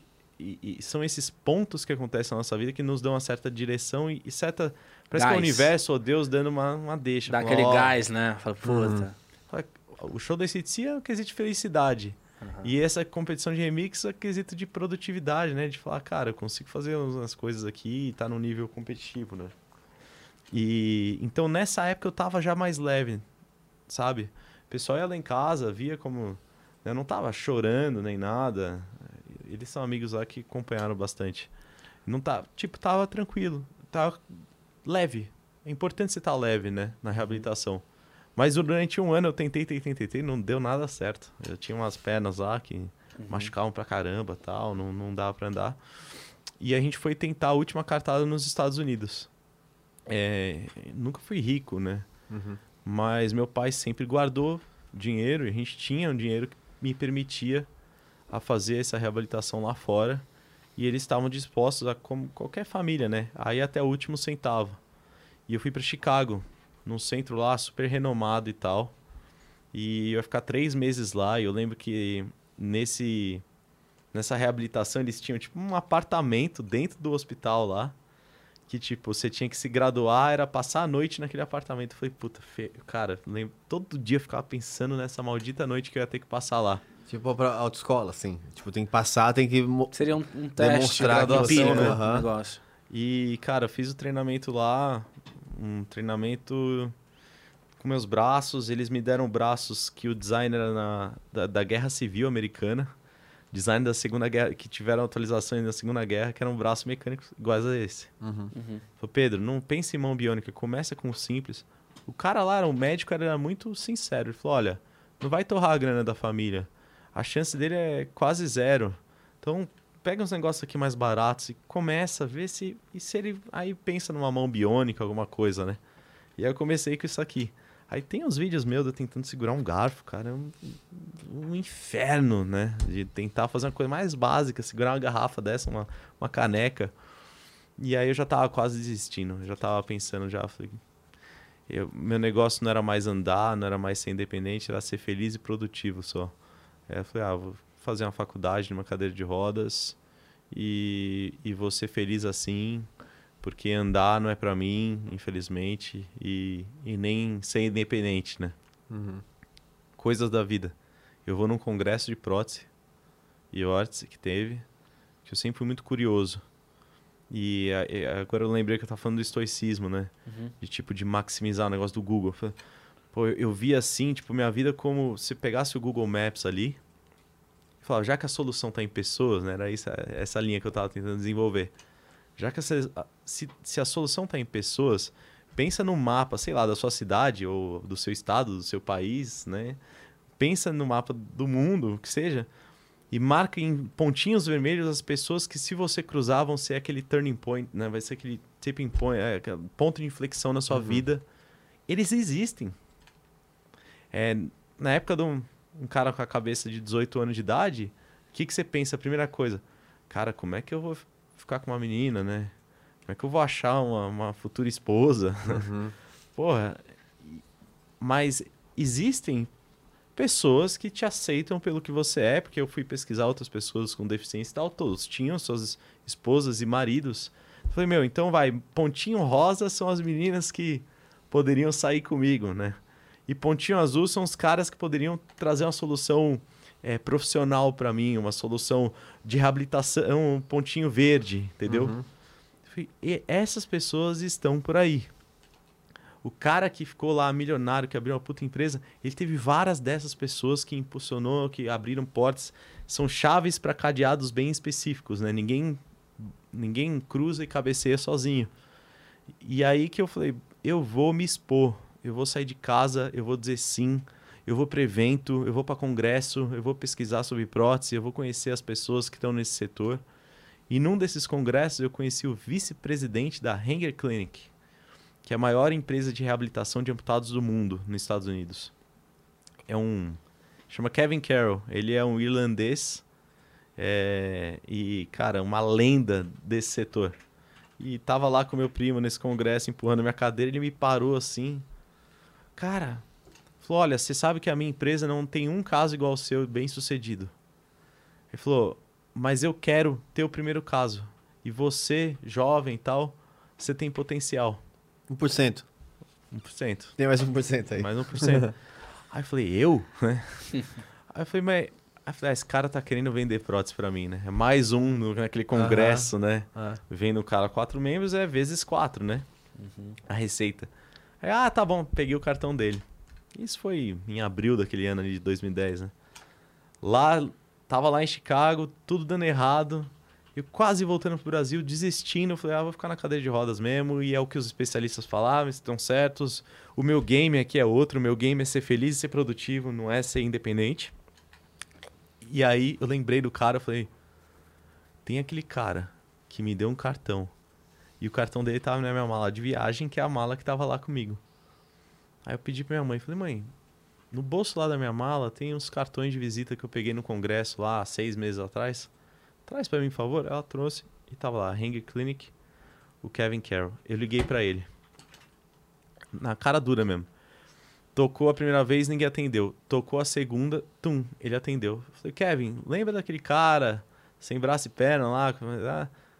Aí ele, oh, of course I remember, não sei o que, eu lembro de você e tal.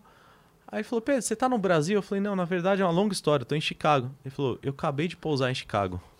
Ele nem morava lá. Olha. A trabalho, era uma sexta-feira. Aí eu falei, cara, semana que vem você pode vir aqui? Ele falou, Pedro, eu tô indo embora amanhã de manhã. Amanhã eu vou fazer uma palestra aqui perto do aeroporto e já vou embora. Mas eu posso ir hoje 10 da noite no, no seu apartamento. Aí minha mãe já, do lado. Não, não, não, não arrumei nada, não fiz comida, não, não, não. meu irmão do lado, meu irmão, cara, o Lucas, ele é muito pé no chão. E ele sempre trabalhou para eu não me decepcionar, porque ele não queria, a gente é muito próximo, né? Aí, não, Pedro, não, não, desencana, cara. Não. Aí eu falei, pode? Tum, desliguei na cara dele, né? Aí 10 da noite, bate na porta, ele, vice-presidente da empresa. Meu, o Kevin é um irlandês baixinho de papete, figuraça, não, nem parece um, né, um executivo Sim, e tal. sim. Ele entra na minha casa, ali vai no banheiro, tem umas cadeiras de banho, tudo adaptado. Ele falou, pô, isso aqui é coisa de idoso, o que, que você tá fazendo? Tal, na cadeira de roda. Ele falou, desce, vai pro chão. Eu falei, que chão, cara? Como assim? O chão é sujo. Que sujo, cara, nada a ver. Você acha que o chão é mais sujo do que, é, do que por exemplo, o seu celular, né? Falei, É, realmente, né? Aí eu já desci pro chão e falou, sobe o sofá. Cara, o cara parecia um furacão lá em casa, né? E tal. Eu coloquei ele no, no Skype com com meu pai que estava aqui no Brasil. Eles se revezavam, minha família, né? E com meu outro irmão, Daniel. E aí ele chegou e falou assim: Pedro, eu não tenho teto. Como eu te falei lá no congresso, eu ainda não tenho. E eu quero te dar a oportunidade de reabilitar. Eu vou te ajudar nos custos e tal.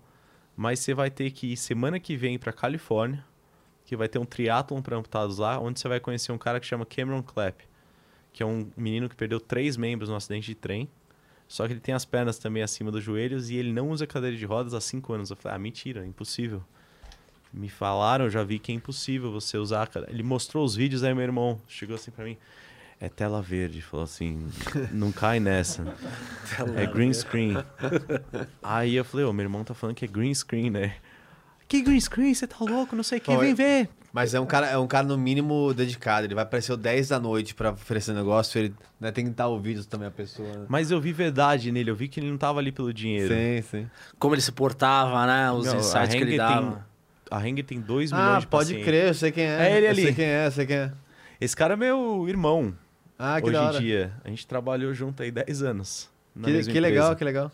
É, esse moleque lá, dois joelhos iguais aos meus. Se você for olhar o meu joelho agora. E ele continua na Califórnia lá. Ele mora na Ele Califórnia. mora na Califórnia, é um surfer dude. Mas ele é um cara assim. Ele. No dia 13 de setembro de 2001, dois dias depois dos atentados, ele e os amigos dele, tinha 15 anos, foram fazer uma. Ó, o Kevin. Ele aí, o Kevin Carroll. É meu padrinho. É o vice-presidente da empresa lá. Virou um padrinho pra mim. Ah, que legal. O senhor que tava lá. O, barbu, o barbudo. É o carequinha. É. E o Cameron, no dia 13 de setembro de 2001, foram fazer uma homenagem, um memorial. O americano tem mania disso, né? De fazer um memorial Sim. e tal, perto da linha de trem lá. Eles tomaram todas e ele deu PT na linha do trem. Ele, né? Não ele, né? O, Não, o Cameron, mas esse é o Kevin, que é o Ah, é vice-presidente Kevin, da empresa, É. é, que eu, me apadrinhou, né? Aham. Esse é o Cameron nos primeiros passos dele, ó, com 15 anos de idade. Ele foi o pioneiro a andar com duas próteses de joelho. Foi o pioneiro a viver uma vida sem cadeira de rodas. Foi ele. Ele foi pioneiro em várias coisas. Ah, que legal. Esse moleque é Deus no céu e ele na terra pra mim. Ele e alguns outros. E E aí, cara, ele perdeu os- os membros no acidente de trem, deu PT na linha do trem. Ele tem um irmão gêmeo, o irmão gêmeo, cara, usava droga. É uma parte da Califórnia lá, de surf, skate, meio, né? E aí ele perdeu em 2001, de- é, dois dias depois dos atentados. E aí, quatro anos depois, o irmão gêmeo dele morreu de overdose. E ele poderia ter entrado numa depressão profunda. E ele, cara, pelo contrário, virou um- o cara que mais ajuda amputados no mundo, que mais treinou amputados no mundo, virou, me- virou o melhor treinador de amputados do mundo sem discussão, né? E era ele que o Kevin chegou pra mim, a semana que vem você tem que ir lá e- conhecer o no cara. triatlon, né? Que esse moleque vai mudar a sua vida. Aí, você já irmão- sabia o que você ia encontrar? Quem ele era ou você eu vi descobriu? um vídeo dele Ah, do o green screen. Meu irmão falou, é green screen. Porque ele descia uma rampa lá em San Diego, cara, uma, gui- uma calçada, desviando dos pedestres. E um joelho nada mais é do que uma dobradiça com um pistão hidráulico. Imagina, você tá descendo, ele tá dobrando, cada passo é uma queda, não sei que se deu próximo. É muito difícil de controlar. E ele tinha um controle que nunca tinha visto. Aí, na semana seguinte, sexta-feira, eu pego um avião. Aí, na hora que eu chego lá na Califórnia, era tipo uma da manhã, e eu fui no hotel dele. E tava ele e o treinador lá da Hanger, que é o Randy, que é um cara super de mal com a vida, assim, um cara restrito, um cara, meu, é, nasty, que fala lá, né? Aquele cara duro, que fala na lata, que não tem medo de machucar, sabe? Uhum. E ele olhou assim pra mim, cheguei lá e tal. Era uma da manhã, ele falou, ó, vem pro meu hotel. Aí cheguei lá com meu irmão me empurrando na cadeira de rodas, com minhas prótesinhas. Eu tinha umas próteses baixinhas, né? Quando você faz as próteses do, pra começar o cara que perdeu as duas acima do joelho, você faz o encaixe, que encaixa na sua perna. Você põe um pezinho de madeira, só.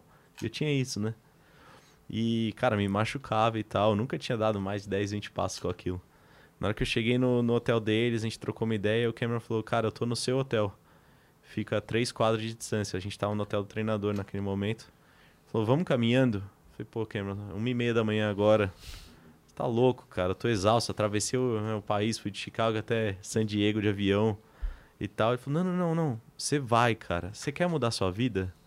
Então, vambora. E aí, meu irmão colocou as próteses em mim. E eu fui, abraçado nele, assim, andando. Tal, e a gente, meu, dava 10 passos, parava, descansava.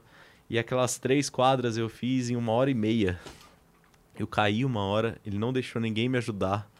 Era já de sexta para sábado, num, num bar boêmio ali de, San, de La Jolla, em San Diego. Então, galera saindo da balada, dos bares, olhando. Meu, que esse moleque no chão, sem braço e perna? Que que esse outro xingando ele, gritando com ele, sem três, sem um braço e duas pernas? O que que tá acontecendo? Ninguém ajuda, ninguém para isso. Mas era tudo parte de um processo. Meu Quando irmão foi empurrando. isso? Foi em 2000 2010. Eu saí em fevereiro de, 2009 de 2010 do hospital. É, e isso era é, outubro. Não, isso era novembro, dezembro de 2010, final do ano ali. Então, sei lá, oito, nove meses depois que eu Sim. saí do hospital. E aí, tipo, foi um negócio, cara, emblemático essa caminhada, né? Cheguei lá já pra lá das duas da manhã, das duas e meia, quase três da manhã. Na hora que eu chego, a gente vai lá e o Cameron fala, ó, boa noite, amanhã às seis da manhã eu- eu te acordo. Filha da puta, cara, o que, que eu vim fazer aqui, cara? Moleque pentelho, né? É. Ô, ele é a cara do Owen Wilson, né? Que é o. É, do, é. do, que, que, do daquele filme lá do, do, do casamento, né? Daquele ator que tem o nariz quebrado. Aham. Aham. É, ele surfa. O moleque é. Fan... Cara, esse moleque tem um coração maravilhoso e tal. Bom, sábado, seis da manhã, ele bate na minha porta. Põe a prótese, põe a prótese. Meu irmão põe a prótese em mim, cheio de sangue na minha perna, suor e tal. Assim, um negócio brutal. Aí põe lá a prótese. Ele falou: Ó, você vai ficar hoje o dia inteiro sem a cadeira de rodas e eu vou estar de olho em você. Eu tenho os meus eventos, mas eu vou estar na água nadando, treinando e eu vou estar de olho em você. Eu falei: beleza. E aí ele para o Corolla dele na frente do, do, do hotel. Não tem uma adaptação no carro. Nada. Ele programava lá a perna dele, pisava no acelerador e no freio. Ele não tinha cadeira de rodas, não era tela verde, porque não tinha sinal. Da... E eu ficava tentando achar a cadeira de rodas no, no quarto do hotel dele, sabe? Ficava olhando, nada. E aí, cara, ele dirigiu a gente com o Corolla dele lá, tal, sem adaptação no carro. Eu fiquei muito mais com medo do fato dele ser louco, um californiano louco, do que ele não saber dirigir com as próteses, sabe? Sim, sim. E Não, você tava, você tava inconscientemente validando, né? Ah. Será que o cara é... é- Então, falou, meu, ele tem uma mão. Sempre tinha isso, né? Ele tem uma mão. E é amputado de três, só de quatro, de quatro membros. Mas, cara, não dá pra se inspirar no todo, tudo que ele faz, né? Ah, Mesmo ele tendo essa mão. E aí foi aí que eu parei de procurar um cara de quatro membros, me inspirei num de três pra ser o primeiro de quatro membros que viria a inspirar outros de quatro membros, né? E aí, esse final de semana com ele, eu passei de sexta a domingo sem sentar na cadeira de rodas. Sem usar a cadeira de rodas. Nenhum momento. E eu falei, eu fiquei dois dias sem cadeira de rodas, cara. Será que não dá pra ficar o resto de uma vida até eu ficar bem velhinho, né? Foi é uma validação de conceito. Uhum. É, falando a lingu- linguajar aqui de business e tal, ele foi benchmark, né? E ele validou um conceito. Eu pude ali com ele validar esse conceito. Se eu fiquei 48 horas sem, eu posso ficar mais, né? E mudou minha vida. E, e o grande lance é o seguinte, né? Você também, de, de uma certa forma, pensar que quando ele, ele, em algum momento da vida dele, estava no seu momento e talvez ele... Em quem ele se validou? Talvez ele teve que quebrar paradigmas internos. Ele quebrou vários. né? Ele foi Porque foi o pioneiro. primeiro, né, cara? Uhum. É, você ser o primeiro é a escuridão total, é bater a cabeça no muro até você encontrar o caminho, que eu tava falando. Você tá lá na Amazônia, lá, depois você sai e você sabe o caminho. Pode até pavimentar, fazer ele em, né, em asfalto, deixar bonitinho pros próximos, com sinalização. Mas alguém tem que achar o caminho. Ele achou o caminho do, né? E me ensinou muito. Quando eu voltei, eu já sabia o que eu queria. E aí eles me abriram a porta. Falou, ó, o centro de treinamento fica em Oklahoma. Fica, você pegar o mapa dos Estados Unidos, é bem no meio, né? O estado de Oklahoma. Falou, volta aí. Aí antes de voltar ao Brasil, mudei a passagem, isso em dezembro. Pô, Oklahoma é bem faroeste, né? Total. Coisa, todo... Lá é, tem o museu do, do faroeste. Oklahoma City Thunder. O City Thunder, é. O, aliás, eu tive bons momentos com o Thunder lá, porque foi, eu ia, lá era, não era a sede da Hanger, mas era uma, não era a sede é, econômica e financeira da Hanger, mas era uma sede, uma- um prédio grande, era uma sede assim de meio que marketing também de treinamento para casos difíceis, né? Então, nos últimos 10 anos eu fui duas, três vezes ao ano para Oklahoma. E eu pude ver a época de ouro do Thunder lá com o, o Westbrook junto com o Kevin Durant, o Barbudo. Então, É. os caras tinham. Meu, É, tinha um Harden. dos caras. E aí eu ia lá ver, né? Hora. Mas. E aí, quando eu cheguei lá, eles falaram: "Ó, a gente tem um treinamento aqui que chama Bootcamp. Você vai ficar 20 dias. Se você usar a cadeira de rodas, você tá fora. Tchau. E você vai com as próteses baixinhas, ficar 20 dias sem cadeira de rodas. Você vai voltar pro Brasil, ficar seis meses. Se a gente vir você marcado no Facebook numa cadeira de rodas, você não volta. E depois de seis meses você vai graduar para os joelhos. E foi um treinamento que eu fiz com um veterano de guerra. Tinha três ou quatro. Da primeira vez, na segunda vez tinha uns quatro também. Que eram veteranos de guerra do Afeganistão e do Iraque. E a gente fez um treinamento, cara, brutal. Era colocar a prótese de manhã cedo. Os caras levavam a gente para campo de golfe, né? Aquele sol de Oklahoma. A gente tá falando em 2011 ali em maio. Maio já, já faz 100 graus Fahrenheit Sim. lá em Oklahoma, que é quase 40. É, e aí, tipo, chegava no campo de golfe, aquela grama seca de Oklahoma, né? No campo de golfe. Os caras eram muito bons no golfe, mas a ideia lá era treinar. Então eles iam lá, a gente tinha carrinho e a gente dirigia os carrinhos. Uhum. Porque ele queria dar esse senso assim já de dirigir, de independência, de divertir e tal. E aí já para colocar os joelhos na segunda ida lá, a primeira a primeira treinamento eu voltei pro Brasil pro Natal de 2010 ali, empurrando minha cadeira de rodas baixinho é, pra, no Brasil. Não usei por seis meses a cadeira, voltei em maio, né? De dezembro a maio. Quando eu volto lá em maio, tipo, Aí era o treinamento com as próteses que realmente dão esse gasto de energia, que os joelhos são muito pesados, né? Cada lado meu aqui eu carrego uns 9 quilos, 10 quilos de cada lado. Sem alavanca, né? Porque a coxa ali. E aí eu passei a usar esses braços também, né? Porque eu tinha medo de cair. Então eu comecei a usar os braços. Só que eu tava andando o dia inteiro, eu comecei a usar os braços o dia inteiro. E aí eu comecei a ficar muito bom com eles. Esses mesmo, que era o design lá da Segunda Guerra, Guerra Civil, com atualizações das grandes guerras. E eu comecei a ficar independente e tal. Na hora que eu voltei lá para fazer o treinamento com, com os joelhos, era assim. Ia no campo de golfe, os caras isolavam a bolinha. No mato. Tipo, falava, meu, eu sei que você joga bem, cara. Aí ele falou, busca. Aí ia pegar o carrinho, não, não, você vai buscar a pé e vai me trazer aqui a pé. Era, era, era quase que um. Meio militar, assim. Como é que fala assim, uma humilhação psicológica, assim? Rolava muito disso lá. Tipo, teve uns militares que mandaram os caras a merda e foram embora. Mas, na sua opinião, você acha que era. Eu imagino que os amputados, maior é, público que sofre com isso, sejam os amputados fora do Brasil, né? A gente comentou um pouco sobre isso. Uhum. É, será que por serem mi- militares, é, esse não foi o jeito que eles tiveram que lidar com as pessoas? É, ou você acha que que não, esse é o jeito que mais funciona para uma pessoa que tá querendo um estímulo de vai profissional, né?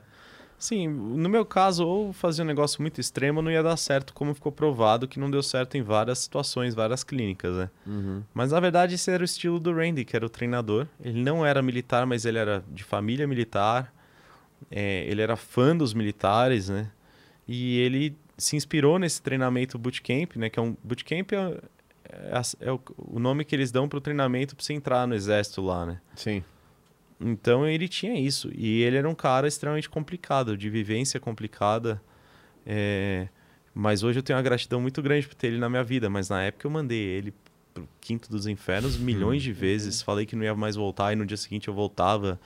E ele fez uma pressão psicológica comigo até o limite. Você não vai conseguir, sabe? Assim, Mas tipo, o, militar. estilo, o, Sim, o sim. estilo dele, você acha que foi determinante para você conseguir o resultado que você conseguiu? Acho que foi um 100%. cara- 100%. Foi ele.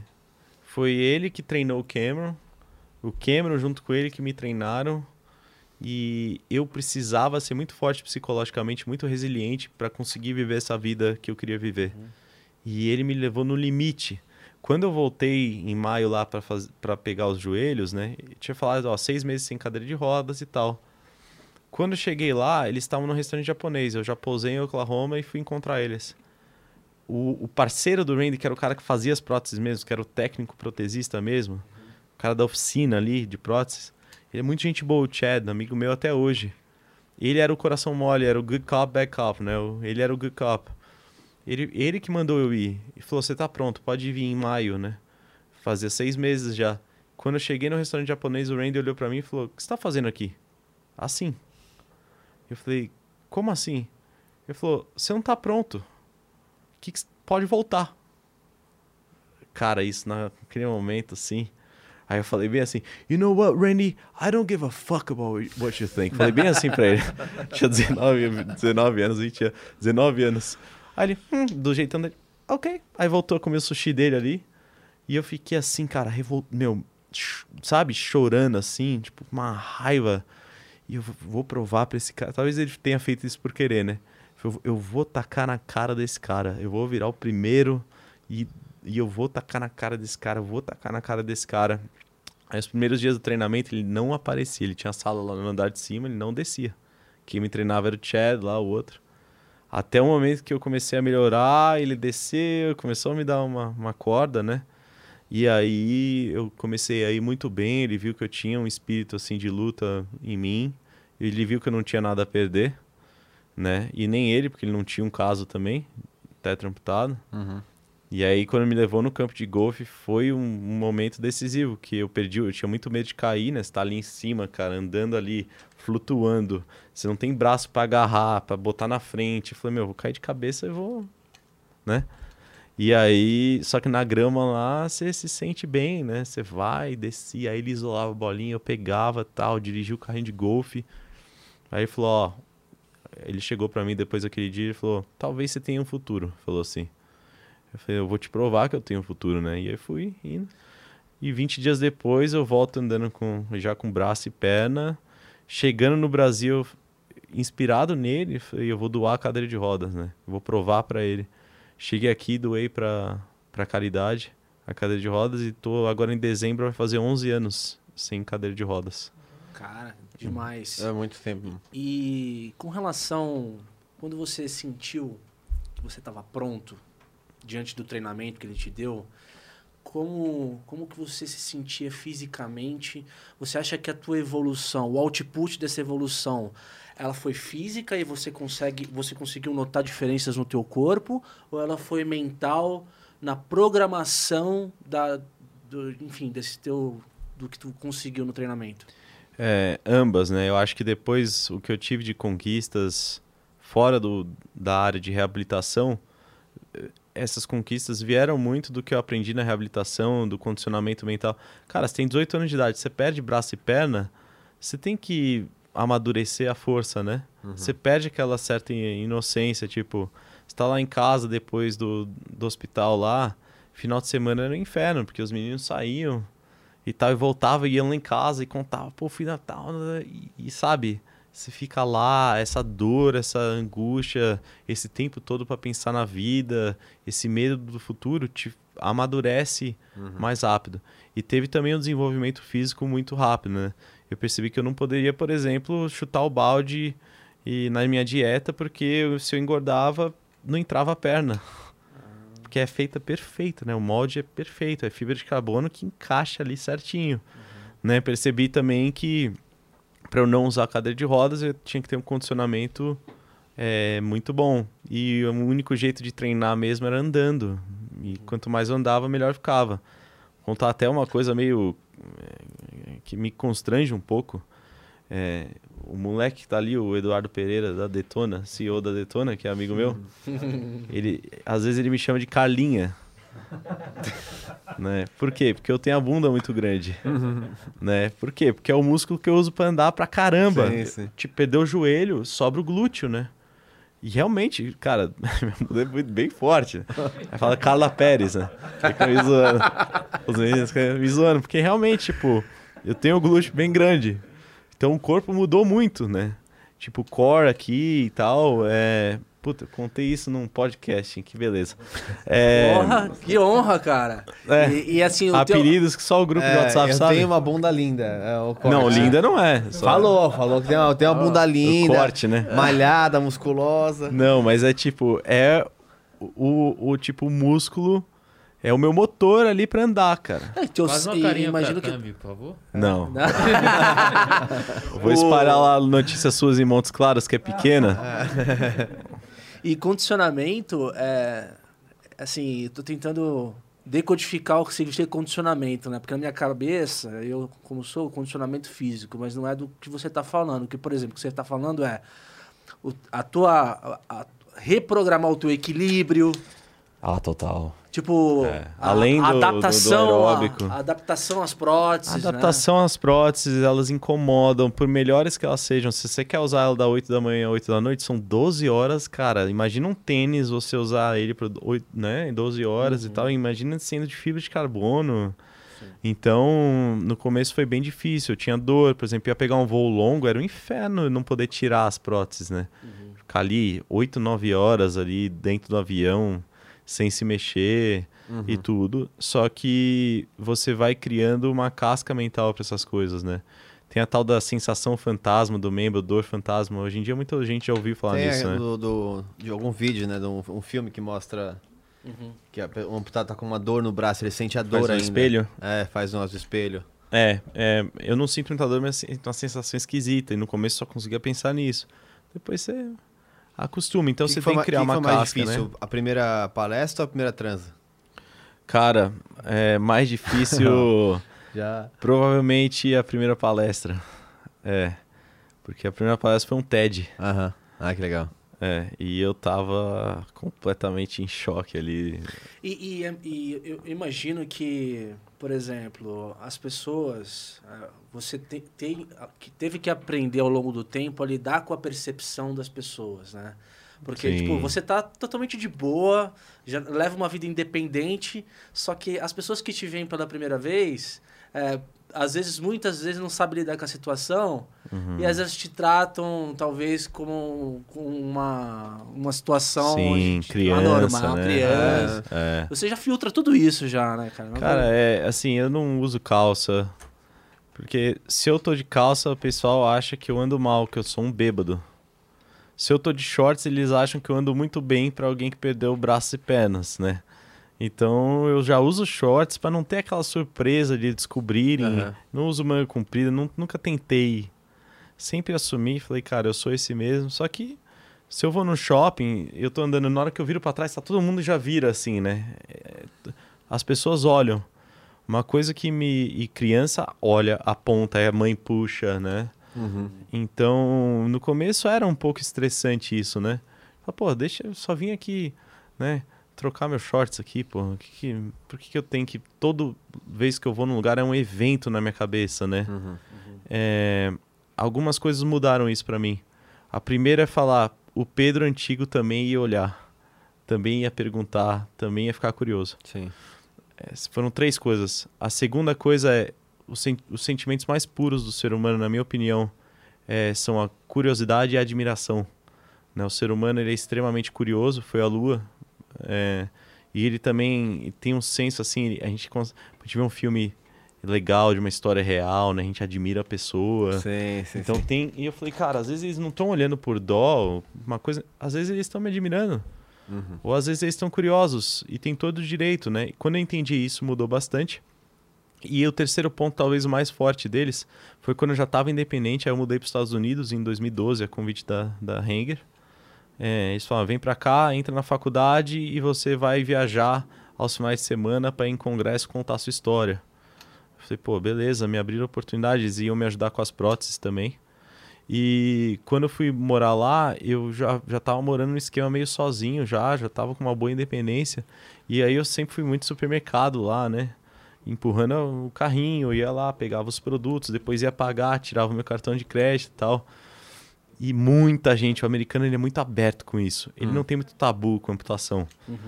Os amputados vão lá mesmo, saem na rua, Talvez pelo histórico de guerra também, né? Seja mais é, o o dia a dia. gancho, o gancho é muito comum nos Estados Unidos aqui. O cara quer uma mão É. com, né, que pareça uma mão. E o pessoal me parava lá toda hora e falava assim, porra, parabéns, posso tirar uma foto com você, não sei o que, quero mostrar pro meu filho, quero mostrar pro meu não sei o que. E parabenizava, e tinha gente que falava, olha, eu tava me sentindo assim, assim, assado, e ver você aqui no, nesse supermercado, no shopping, eu, eu ali fazendo a minha vida, né? pode ter certeza que mudou minha vida. As pessoas. Uma vez eu dirigindo meu carro, parei no estacionamento, veio uma senhora assim de 60 anos, uma senhora, né? Uma, uma jovem senhora. E falou: Olha, eu nunca tive coragem de tirar minha carta, meus filhos fazem bullying comigo que, que eu vou bater o carro na primeira curva, mas você dirigindo, amanhã mesmo eu vou lá no DMV lá e vou. E, e aí começou a me dar um estalo daquele senso de propósito. Falei, cara, não é só sobre mim e minha reabilitação. Eu andando aqui, se as pessoas estão se impactando de uma forma positiva e tal, eu tenho que mais aí no shopping mesmo, me expor, as pessoas têm que mais aqui me ver mesmo, e eu não tenho que me, me esconder, não tenho que ter vergonha de nada, porque é algo que me fez chorar, que fez minha família chorar e tal, mas ao mesmo tempo agora virou um, um motivo de sorriso, né, de esperança, de inspiração. Uhum. E isso me deixou tranquilo. A partir daquele momento, eu pude ir em shopping, pude ir. A criança vem, eu falo que sou amigo do Tony Stark e, e tá tudo certo. E de repente ela dá uma fixação por mim. As crianças da minha família me adoram é, por eu ser como eu sou. Então, isso me deixou muito mais tranquilo com essa ansiedade social, né? De a galera me olhando, a galera me julgando, talvez. Muitas vezes o julgamento vem da própria cabeça da pessoa.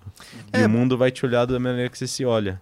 Você se olha como coitado, o cara vai te olhar como co- coitado, né? É, e, e acho que também muitas vezes as pessoas, elas também. e É natural isso. Elas vão estar mais acostumadas a lidar com pessoas que têm maiores limitações. Uhum. Então, imagina assim, que quando alguém é, enxerga limitações em você sem te conhecer, é porque ela está acostumada com o setup de que outras pessoas têm limitações. Então, é muito mais um paradigma dela do que seu. Uhum. Então, até aí é natural. Você chegou aqui hoje, por exemplo, e falou assim, tá, como é que vai ser bater o ponto? Uhum. Eu não vou julgar. Você podia falar assim, eu preciso de ajuda tal. Ó, não consigo bater o ponto. Mas você, para chegar nesse nível onde você se vira 100%, é aquilo, né? A gente tá, tá, tá pensando um pouco sobre é, o próprio CSGO e tal, o treino. Exigiu. As pessoas acham que, ah, mas eu quero ficar bom. E eu quero ficar bom sentado aqui esperando. Não Não, vai como. ser. Né? É treino 8 horas, é aí buscar a bolinha feliz, é falar assim, beleza, eu vou, quero provar. E é isso que eu acho que é o maior problema das limitações que qualquer ser humano tem, amputado ou não. É não enxergar que para melhorar muito, para ser um, uma pessoa de destaque que de fato tem o controle da sua vida, não é só um dia. Tá contando um pouco da história de quanto tempo foi esse preparo. A gente, a gente tá muito imediatista, né? Acho que a gente pode concordar com isso, né? Total. A gente tem tudo à nossa disposição muito rápido, é, de forma customizada, abundante e imediata. Uhum. Isso é um perigo, porque grandes conquistas e né, a vida não, não. A maior parte da vida aí, do bacana da vida mesmo, não vem rápido, não vem do jeitinho que você quer e não é abundante, né? É Leva- escasso. Leva um tempo, é longo prazo. Existe um conceito também que é interessante, que é o seguinte: é você. nu- Numa, numa época de abundância, você é, definir, mapear as suas limitações, você consegue de fato, talvez, extrair força. Na medida que, por exemplo, vamos, vamos falar aqui um exemplo rápido: produtividade é, e gestão de tempo. Se eu tenho exatamente o que eu tenho, é, se, se eu sei exatamente o que eu tenho que fazer, eu consigo dividir o meu tempo, eu consigo ser muito mais efetivo e executar o que eu tenho para em fazer. cada tarefa. né? E, e, e, e e conecta um pouco com o que você falou do imediatismo e a abundância que às vezes perde as pessoas. Então, por exemplo, a gente estava falando da tua história de vida agora, eu falei de outra. A vida é como se fosse um white label das mesmas coisas. Né? A gente. É, é, é- é que as pessoas às vezes não têm clareza, cara, do, do, do que de fato. A disciplina mora aí, nas entrelinhas. E Você só tem é, efetiva- efe- efetividade, produtividade, se você consegue ter disciplina, né, cara? É, mas eu- acho que o, o, o grande ponto é. Eu vou dar um exemplo do, do nosso podcast. Uhum. né? Então, evidentemente, vai ter um dia pessoas olhando e falando assim: Nossa, mas olha quanta sorte vocês deram. As coisas que apareceram no seu caminho também. Você deu sorte, não deu? Você pôde ir para Claro. Oklahoma, você pôde ir para um monte de lugar. Mas quanto que a gente não vai lembrar, por exemplo, os 10 primeiros views, que são 10, que foram os primeiros passos que você deu? Uhum. E vai ter um monte de gente no meio do caminho que fala assim: não vai conseguir 11. Não vai conseguir 11. Uhum. Não vai. E 20? Não vai conseguir 20. Quem, quem conseguiu um milhão um dia tinha 10, né? Exato, exato. Como? É, tem, tem certas coisas que não tem atalho. Uhum. O pessoal falava muito lá, o Randy falava muito que toda hora. é, there's no magic pill. There's no... Ele falava sempre isso, não tem pílula mágica. Não tem... Porque é muito comum a gente ver uma prótese, a gente ficar pesquisando. Ah, quando eu tiver tal prótese, a mão biônica, aí sim. Mas agora que eu não tenho, eu não tenho essa obrigação de fazer isso aqui funcionar. Errado.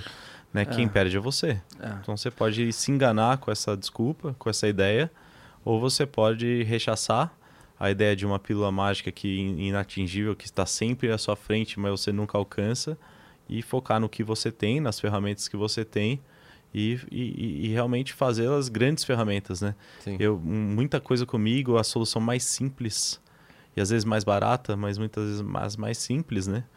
Eram as melhores soluções. Não as mais complexas, aquela puta adaptação que não sei o quê. eu vou adaptar a casa inteira, aí de repente eu descobri que eu só precisava fazer tal jeito, né? Ah, para colocar a prótese de manhã, foi um dos últimos itens da minha lista, né? Porque quando eu tô sem prótese, eu tô sem prótese, né? E eu sou um dos piores amputados sem prótese Traduzindo do mundo. pro ditado popular, né? O bom é inimigo do ótimo. Exatamente. E tem outro Exatamente. que você disse aqui vai ficar pros críticos que estão em casa, cara. É do lado dos bons que nós fica melhor. É, não, isso é É, fato. isso é. que você falou, cara, assim, É. não, é, não é óbvio de novo, tá? Uhum. As pessoas às vezes têm clareza dos objetivos que tem na vida, mas por eu não vou, é, o que que você está fazendo para procurar pessoas que se parecem com você? É. É, Ou até que não se parecem, mas que vão, vão te levar para um, um- Talvez você não esteja no lugar certo, né? E você precisa de pessoas diferentes do seu, da sua bolha ali para chegar com uma opinião diferente. Hã? Que saibam mais que você. que com exatamente, você. que te provoque, que te, que te desafie. Que te desafie, Exato. como os caras lá foram, né? Eles estavam toda hora ali, é, me tirando a minha zona de conforto. Isso é outra coisa que é clichê, mas não tem importância alguns clichês serem dados como verdade, né? Por isso que são clichês. É, a questão de, de zona de conforto é, é, é um fato, né? Se você tá fazendo uma coisa grandiosa, que na sua cabeça é grandiosa, e você não tá nervoso, você não tá com aquela, com aquela borboletazinha no estômago e tal, cara, a coisa deu certo apesar de você, não por sua causa. É a tal da inércia. O corpo está em movimento, tende a continuar em movimento, né? Ou seja, você estava numa inércia já para frente e aconteceu. Agora, as, as grandes é, conquistas na vida acontecem fora da zona de conforto, cara. Você tem que estar nervoso. Se você não está nervoso, tem alguma coisa de errado. Se você não não está se sentindo desafiado, se você não está preocupado, você está fazendo um negócio que já ia acontecer apesar de você. Você está numa, numa inércia, né? E então, todo aquele momento, os caras me desafiando ali, estavam me tirando da zona de conforto. E isso foi muito importante, né? Aí, já, já morando lá, eu fui, eu fui fazer faculdade, né? É, era um sonho dos meus pais, né? Eu já tinha formado os dois. Não fui fazer engenharia, fui fazer economia. Que era mais minha cara. A economia tem muito de ciências humanas, né? Ela, na verdade, é a, a ciência de analisar os incentivos que governam a ação humana, né? É o que faz o ser humano escolher A e não B, e por quê, e tentar metrificar isso e Sim. tal. E eu sempre gostei muito Se eu pudesse disso. voltar, eu faria economia, cara. É, Faria? Eu gosto muito mais de economia, mas Na é engenharia meio, é bom. é meio que falsa essa conclusão quando eu penso, porque, cara, talvez se eu fizesse economia não seria eu que estivesse falando com você aqui agora, seria um outro Diego. Aham. né? A gente é Mas são resultado essas do nosso... bifurcações, né? Mas tá É. um Diego tão legal quanto esse, né? Ah, É. Mas eu pretendo um dia voltar a fazer história. Isso eu posso afirmar, porque é um dia, então eu pretendo voltar a fazer história. História? Quando eu quiser só pra fazer uma faculdade por aprender, não por trabalho ou por outra coisa, sei lá, talvez com uns 60 anos, eu quero fazer uma, uma faculdade de história. Pode ser online, sei lá como Eu vai ser a faculdade. caramba também. Mas eu gosto muito de estudar história. muito, também. muito. Eu já iria pra psicologia já. Psicologia? eu não iria não, quero mais faculdade. já, já formei, já, já, dei, já deu alegria para meus pais já. É, não, eu- talvez uma pós, mas outro bacharelado, acho que Uhum. dá para aprender tanta coisa hoje em dia, né? É. Programação. Programação? Já faz um. Programação. Aproveita e faz programação. o jabá da Tribe aí. Eu faria do curso da Tribe, também cara. faria. Ah, eu também também, mas aí é um curso bacana, né? É, não é. Tá comprometido cinco anos. É. É, agora o, o mundo se apresenta agora como o mundo dos cursos livres, né? Tipo, você curso Então, livre pra um tudo. à la carte, hoje, né? É um à la carte. É um alacartezão ali que você vai pegando, vai, vai se. É customizado, né? É customizado, mas aí é muito mais responsabilidade sua, né? Uhum. Quando você tá numa faculdade, você tem mastigadinho o caminho ali, Total. certinho, de um curador. Uma curadoria. Você que tem é. que ser o seu próprio curador, né? É, por isso Mas, que muita é. gente acaba fazendo uns cursos nada a ver também, né? Mas eu posso te falar uma coisa, cara? É, já que a gente tá meio que viajando nessa questão de, de universidade, é, eu hoje o cara que começa uma faculdade de engenharia, ele tem um risco. Porque talvez o que ele aprenda em cinco anos, ele saia do quinto ano com uma, uma necessidade de se reciclar imediatamente com, as, com a velocidade das tecnologias vão, surgi, vão surgindo, né? É. Óbvio, a engenharia ela, ela tem uma parte básica ali que é assim é, top, mas assim tecnologia hoje, cara, cinco anos pra frente será tem coisa que vai parecer É. que é. É, todo mundo tem que se reinventar, né? Eu tenho na família alguns médicos, minha, minha esposa, minha noiva, barra esposa, ela é médica, né? E eu vejo assim, ela, ela faz mais plantão, mas eu tenho minha cunhada que tem consultório, eu tenho primos e tal. E eu vejo eles assim, cara, o drama do médico moderno é o cara é apaixonado pela medicina, ele não quer saber de fazer de fazer marketing e tal, e a concorrência está fazendo marketing e o consultório dele tá vazio, e da concorrência que faz marketing que ele respeita menos, porque o cara tá lá presente no Aham. Instagram, tá ganhando dinheirão. É. Ou seja, todo mundo tem, tem o seu próprio produto, sua própria marca hoje, né? É. Co- é, Com essa democratização desses meios de, de publicidade, que são as redes sociais, você é sua marca. Se você negligenciar completamente conceitos básicos de gestão, de administração de empresa, de marketing, de vendas, o seu concorrente não vai negligenciar isso. E aí você não pode culpar muito ele, né? Que ele tá, tá indo lá, tá, o consultório dele tá bombando. Então é, é meio que um. Hoje em dia todo mundo tem que se atualizar o tempo inteiro, em, fora da sua própria área, né? E É. não tem jeito. É Lá na nas suas escolhas, né? louco. Falando em redes sociais, cara, você conhece o Festa da Firma? Festa da firma? Não Já conheço. ouviu falar? Não. Festa da Firma é um são agentes infiltrados, Infiltrados aí, cara, no mercado de que- trabalho. no mercado de trabalho que de vez em Que quando geram memes. é, que geram algumas, digamos que uns memes provocativos Hum. que às vezes pregam peças aqui no Critique.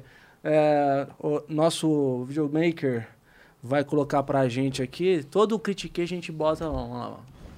Vamos lá. Quem inventou? O cliente tem sempre razão. Nunca trabalhou com o cliente. Certo? Quem trabalha com o cliente. É, ó, tô cansado, sim, tem razão, vai descansar. Não pode ser, por exemplo. Imagina. Linda, ó, linda mensagem, vou compartilhar Compartilhar. com os clientes. Os, os comentários são os melhores, cara. Hoje é o dia do cliente, né? Hoje é o dia do cliente, é verdade. Tem Restaurante a roda aí, dando, É dando verdade. café expresso. E a gente não tinha, eu não tinha lembrado na hora que escolhi. Então é uma homenagem direta a todos os clientes. todos os Eu, clientes. inclusive, ó, pro Brasil inteiro saber que o Onco Borges detesta os seus clientes, né? Tá ali. Publicidade espontânea, É. cara. Mas é. Festa da firma, parceiraça aí. Cara, os caras. Eu cago de rir quando eu. Eu também. É muito bom. Ah, Mas- não, é curtido 28 mil vezes. Não, é grande, eles são, eles são grandes. são Mas será que é grandes. esse post que a galera realmente odeia seus clientes que deu mais Não, like? tem mais. Põe, na, põe na, na página principal dos, dos caras. É, os caras têm 500 mil seguidores, sei lá. Tem 500 mil. Tem já. 500 mil já? 500 mil. Os caras são É. vocês, vai admitir. Não, não é. Não, é é sim. Não é, não é, não é. Não é. Eu, ó, eu tô louco pra um dia trazer aqui de máscara é, Os as pessoas envolvidas. Eles são É, anônimos? Quem são caras? São anônimos. É, tem o Quando Faria eles vierem- Lima Elevator lá É, também, tem então. o Tio Rico? Não, tem o Peng Chique. É, uma Mas turma. bem chique é... Quando eles vierem no Critique, vai ser com uma, uma cabeça de cada um. 42, é, realmente... O Cara, é bem legal. Eu amo meus clientes, cara, de verdade. É. Amo meus clientes. Sim. Cara, e é e como, é que, como, é, como é que é assim, eh, você, como é que tá a, a Da Vinci hoje? Primeiro, Da Vinci é sugestivo por causa do dono no nome, entendo que ela, pela capacidade de reinvenção, essas coisas. Exatamente. essa foi a... Então, aí na Hanger lá, fiz faculdade, vamos resumir, eu fiquei 10 anos lá. Né, de 2000, final de 2011 até 2021, agora. Ah, tá. Não, 2020, eu voltei em 2020, Uhum. no meio da pandemia.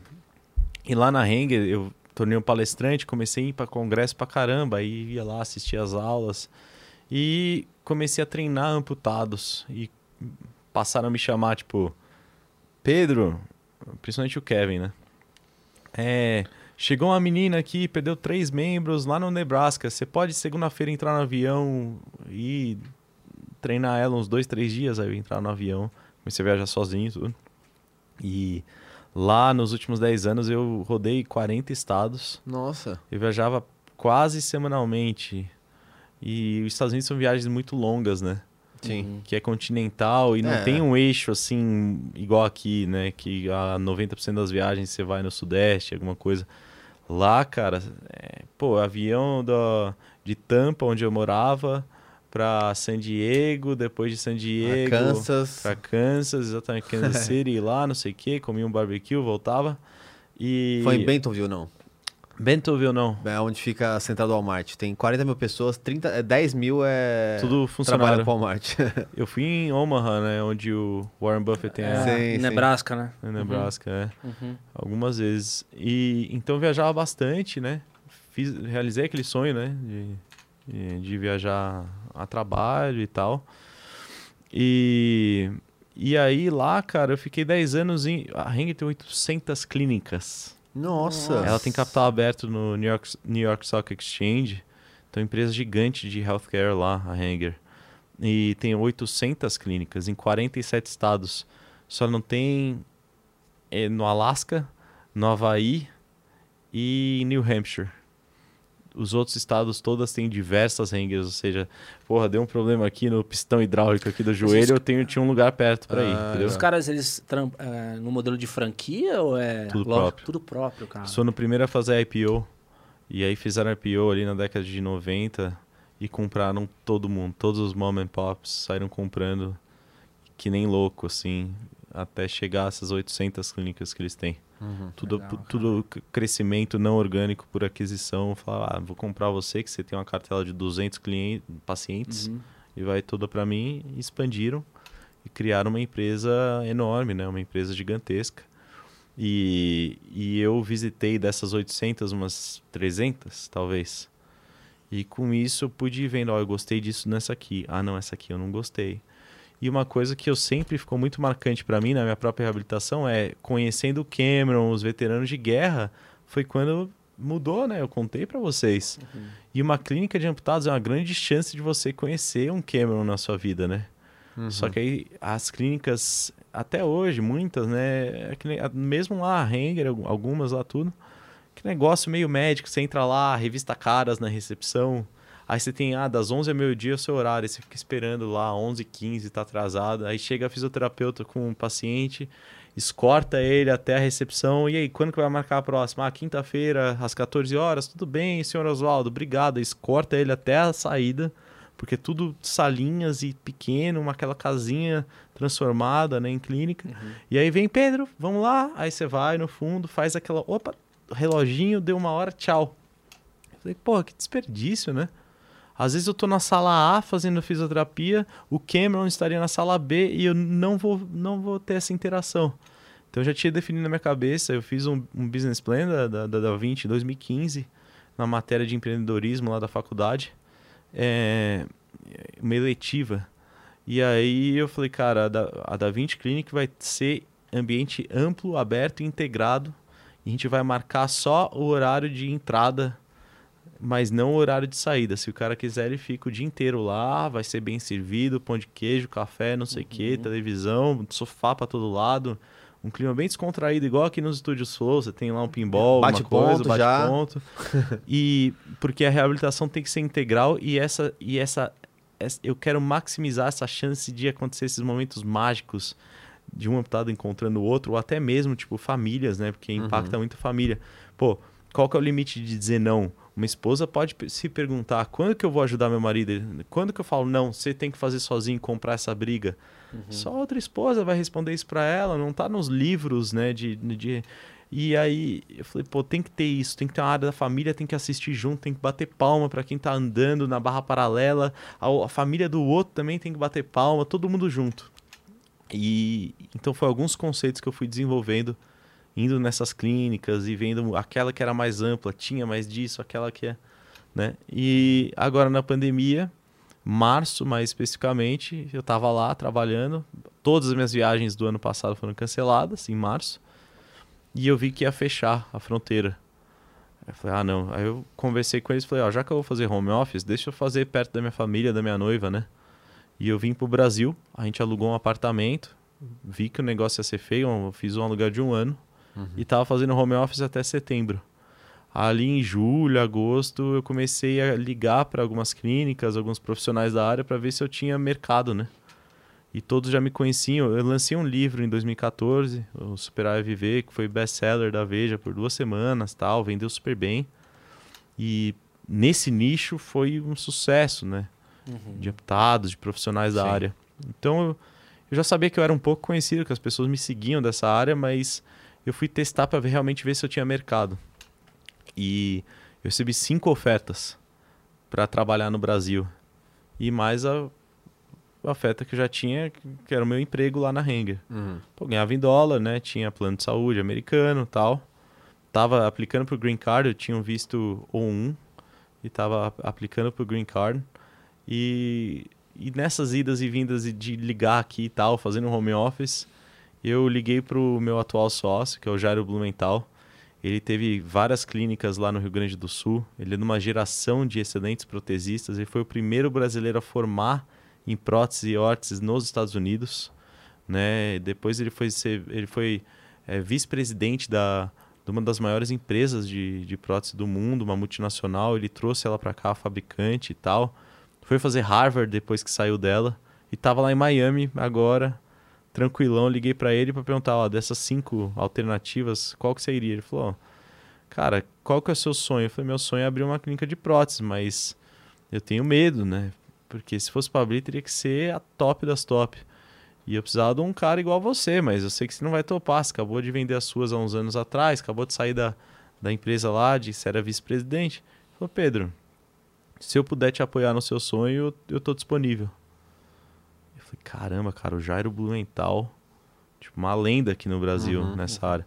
E detalhe, quando eu tava no hospital, meu pai ligou para ele, eles almoçaram no shopping Marketplace e o Jairo Blumenthal recomendou a concorrência aqui no Brasil pro meu pai, porque ele falou que o meu caso precis- precisaria de muitas idas à clínica e a dele no Rio Grande do Sul não, não valeria a pena. Já ficou um ato de nobreza ali que eu respeitei muito ele, porque é um caso de quatro membros, né? Sim. E aí eu lembrei dele, por isso que ele foi meio que um mentor, e aí de repente esse cara que eu admirava falou, ó, eu não só faço com você, mas eu dou um cheque em branco, não financeiro, mas um cheque em branco de ideias pra você, porque eu mostrei o business Tocar o plan negócio, sim. e administrar. o conceito, né, o modelo de negócios da maneira como eu queria, ele não interferiu em nada. Pelo contrário, ele só apoiou e deu ideias boas e, e tal.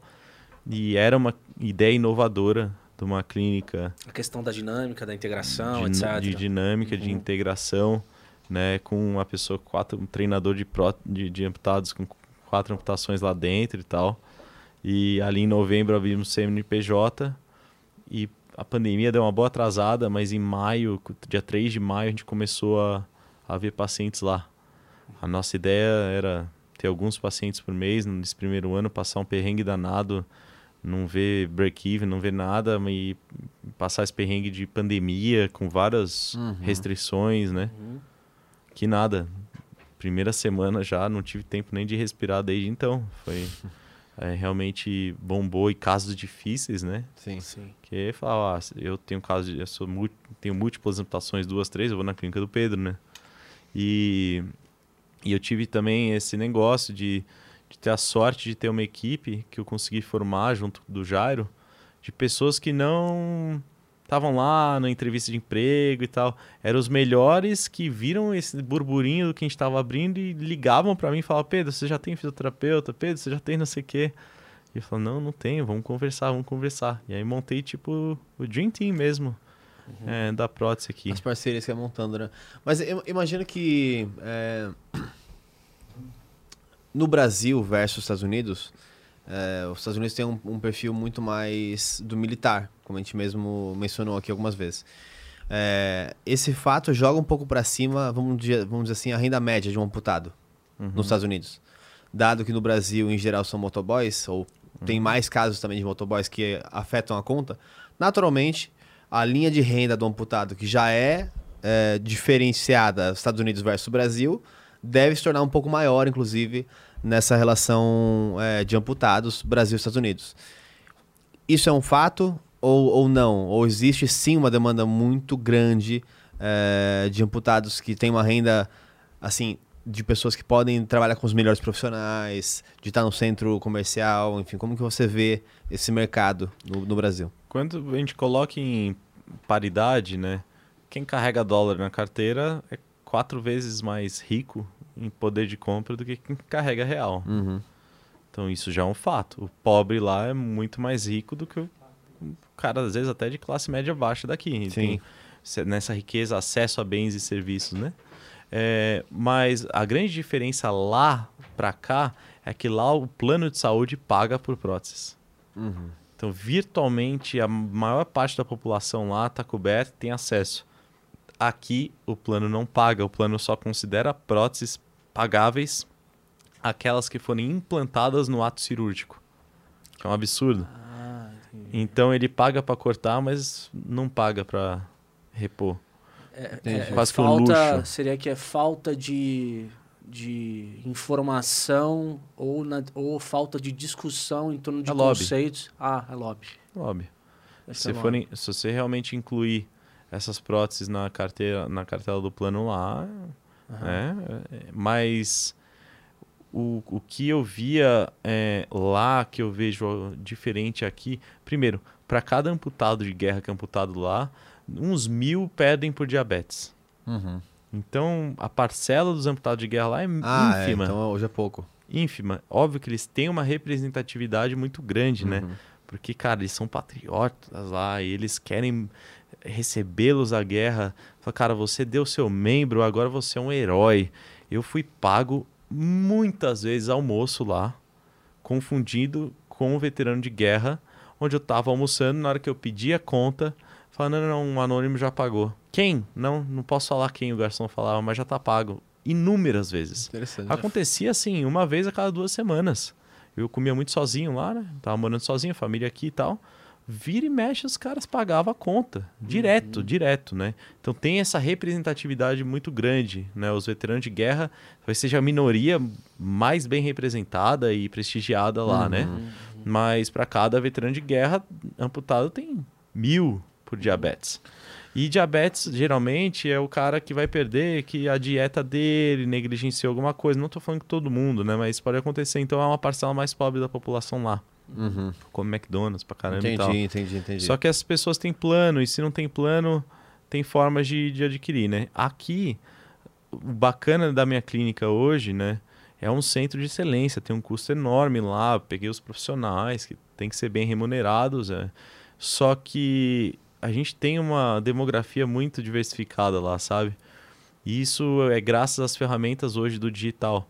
Então o cara vai lá, ele pede uma perna, ele é de uma região periférica, ele tá ali numa classe é, C, D, não sei. Mas ele junta com a galera da igreja, com a galera do clube, com a galera da rua, com a família, com os amigos. Ele lança uma vaquinha virtual, ele tem um Instagram, ele fica postando todo dia, ele faz rifa de não sei o quê, tá, tá, tá, tá.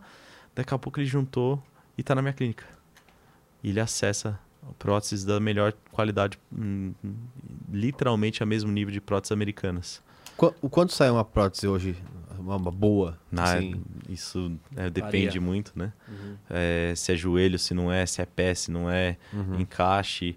É, o valor de um orçamento inclui todo o serviço, toda a fisioterapia já também. Então a gente está falando aí de uma prótese boa de, sei lá, 10 mil reais até o céu limite. Uhum. Você já testou se ah, há mercado potencial em parcerias com empresas? há mercado potencial em parcerias com empresas. é, isso eu acho que é um potencial ainda, é muito pouco explorado, mas essas parcerias são possíveis em, em diversos. é, no pipeline ali da prótese, em diversos estágios você consegue fazer firmar parcerias. A própria Hanger, ela tem, tinha parceria com o IBM, tinha parceria com. Até esqueci, mas tinha parceria com umas duas, três empresas que não são da área para fazer, por exemplo, um aparelhinho que você gruda na sua perna e ele vai computar toda a sua atividade diária para você anonimamente contribuir para um estudo. Então Ah, eles lá fazem. Legal. É, tinha umas parcerias. Eu vejo também a Da Vinci cada vez virando uma marca de lifestyle também. O pessoal gosta, o pessoal compra ideia. É, interessante. né? É A- interessante. A, marca é, Tem bacana. um É. propósito por trás ali. Tem um propósito muito É. forte por trás, tem um branding bem bacana. Uhum. Então, assim, pô, uma, uma fabricante de marca esportiva, acho que poderia ser legal, né? Sim. O pessoal lá dentro é muito bacana o que acontece lá dentro. Uhum. A pessoa entra ali meio down, na cadeira de rodas e sai andando, né? Uhum. O slogan é a vida recomeça aqui, né? Por causa disso. Qual que é a sua opinião em relação a, a essa competição no nível olímpico, por exemplo, que é um nível de esporte? Uhum. É, eu vi uma matéria esses dias que está sendo discutido porque a China eventualmente estava fazendo pressão, lobbies. Olha como a política chega em tudo, né, cara? Chega. É, lobbies para baixar o nível de um S21 para um S19 lá, o- as classificações da Paralimpíada. Paralimpíada. Uhum.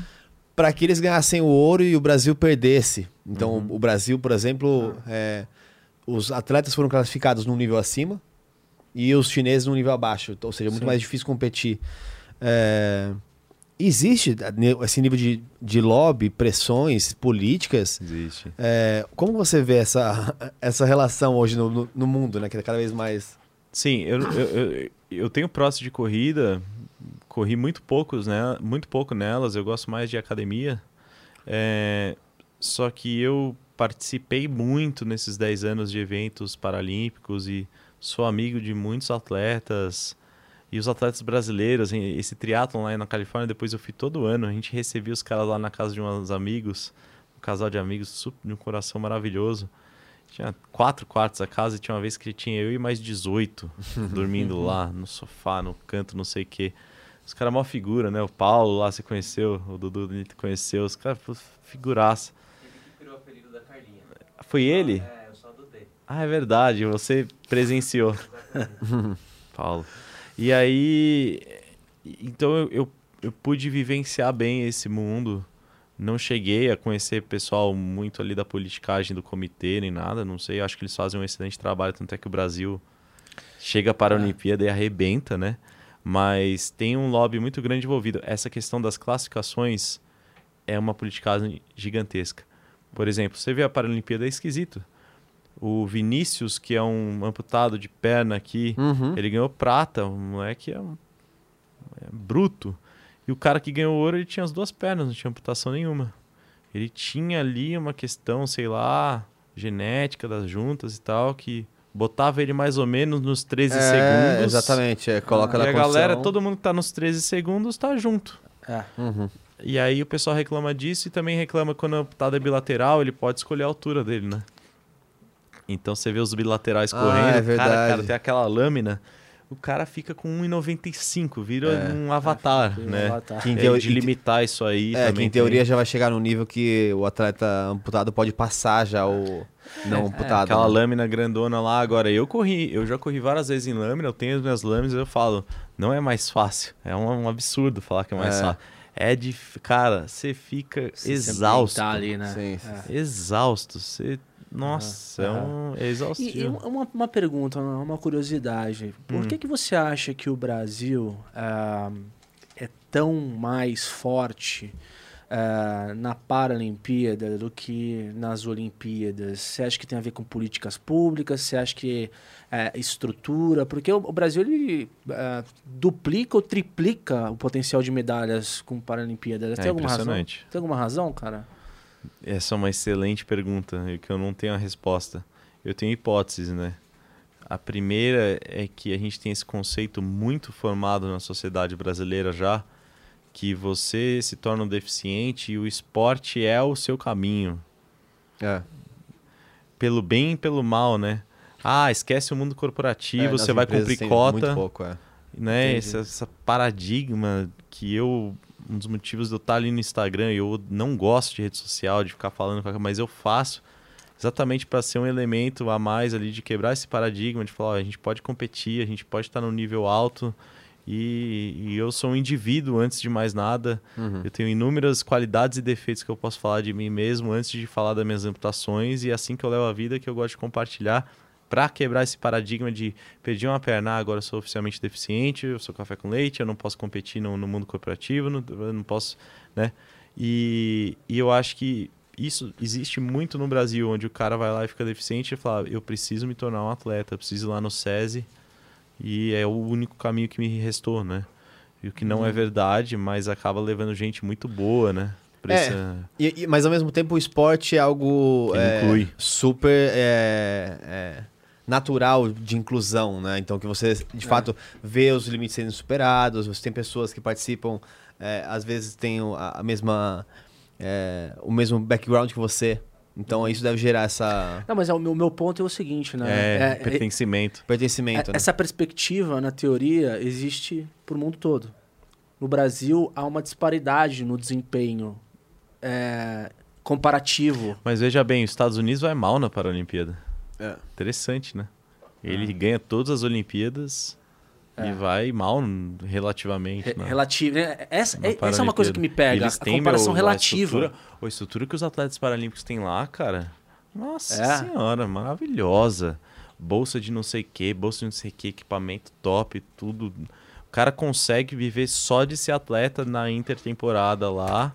Numa boa, o cara que arremessa disco, ele fica quatro anos arremessando disco, só isso. É que o atleta nem consegue nem o nem E né, ele É, precisa, porque- meu, do- de tudo, né? Do Essa é, uma, essa é uma discussão é, que, que me dá curiosidade, porque geralmente você atrela o desempenho ah, do- dos esportistas às condições que tem por trás Ou seja, políticas públicas, incentivo ao esporte.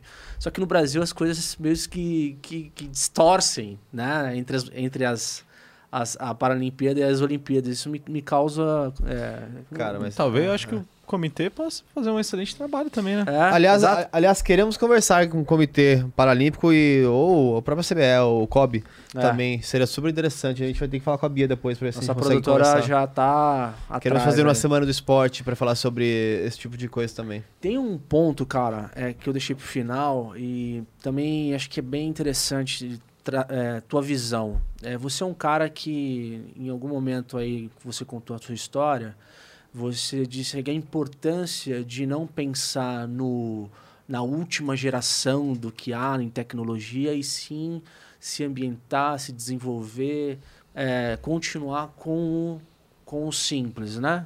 É, é.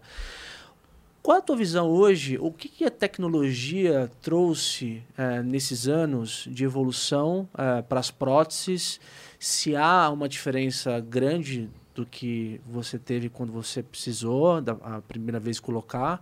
Qual é a perspectiva futura? Eh, É, é, isso instiga muito a curiosidade das pessoas, né? Eu acho que a gente tem, vendo só se baseando pelo fantástico, pela mídia, parece que a gente já tá no nível, já que aquelas mãos biônicas funcionam tão bem quanto mãos normais. E tá muito longe pelo, disso. Pelo... Esquece. Ah, entendi. Ainda muito longe disso. É, eu tenho ainda o mesmo setup que eu, que eu tinha lá em maio de 2011, muito parecido. É, que é um joelho passivo, como a grande maioria dos joelhos são. É uma dobradiça com pistão hidráulico. Sabe a porta quando você abre, ela fecha devagar com aquela unidade hidráulica? O joelho é a mesma coisa. A porta não tem um motor para abrir sozinha. Você que tem que empurrar ela e aí ela fecha devagar. O joelho é a mesma coisa. Quem chuta sou eu, quem dá o passo sou eu. O que ela faz é, por exemplo, dar essa hidráulica, essa, pra ela dobrar mais devagar, né? É, essa resistência, né, hidráulica.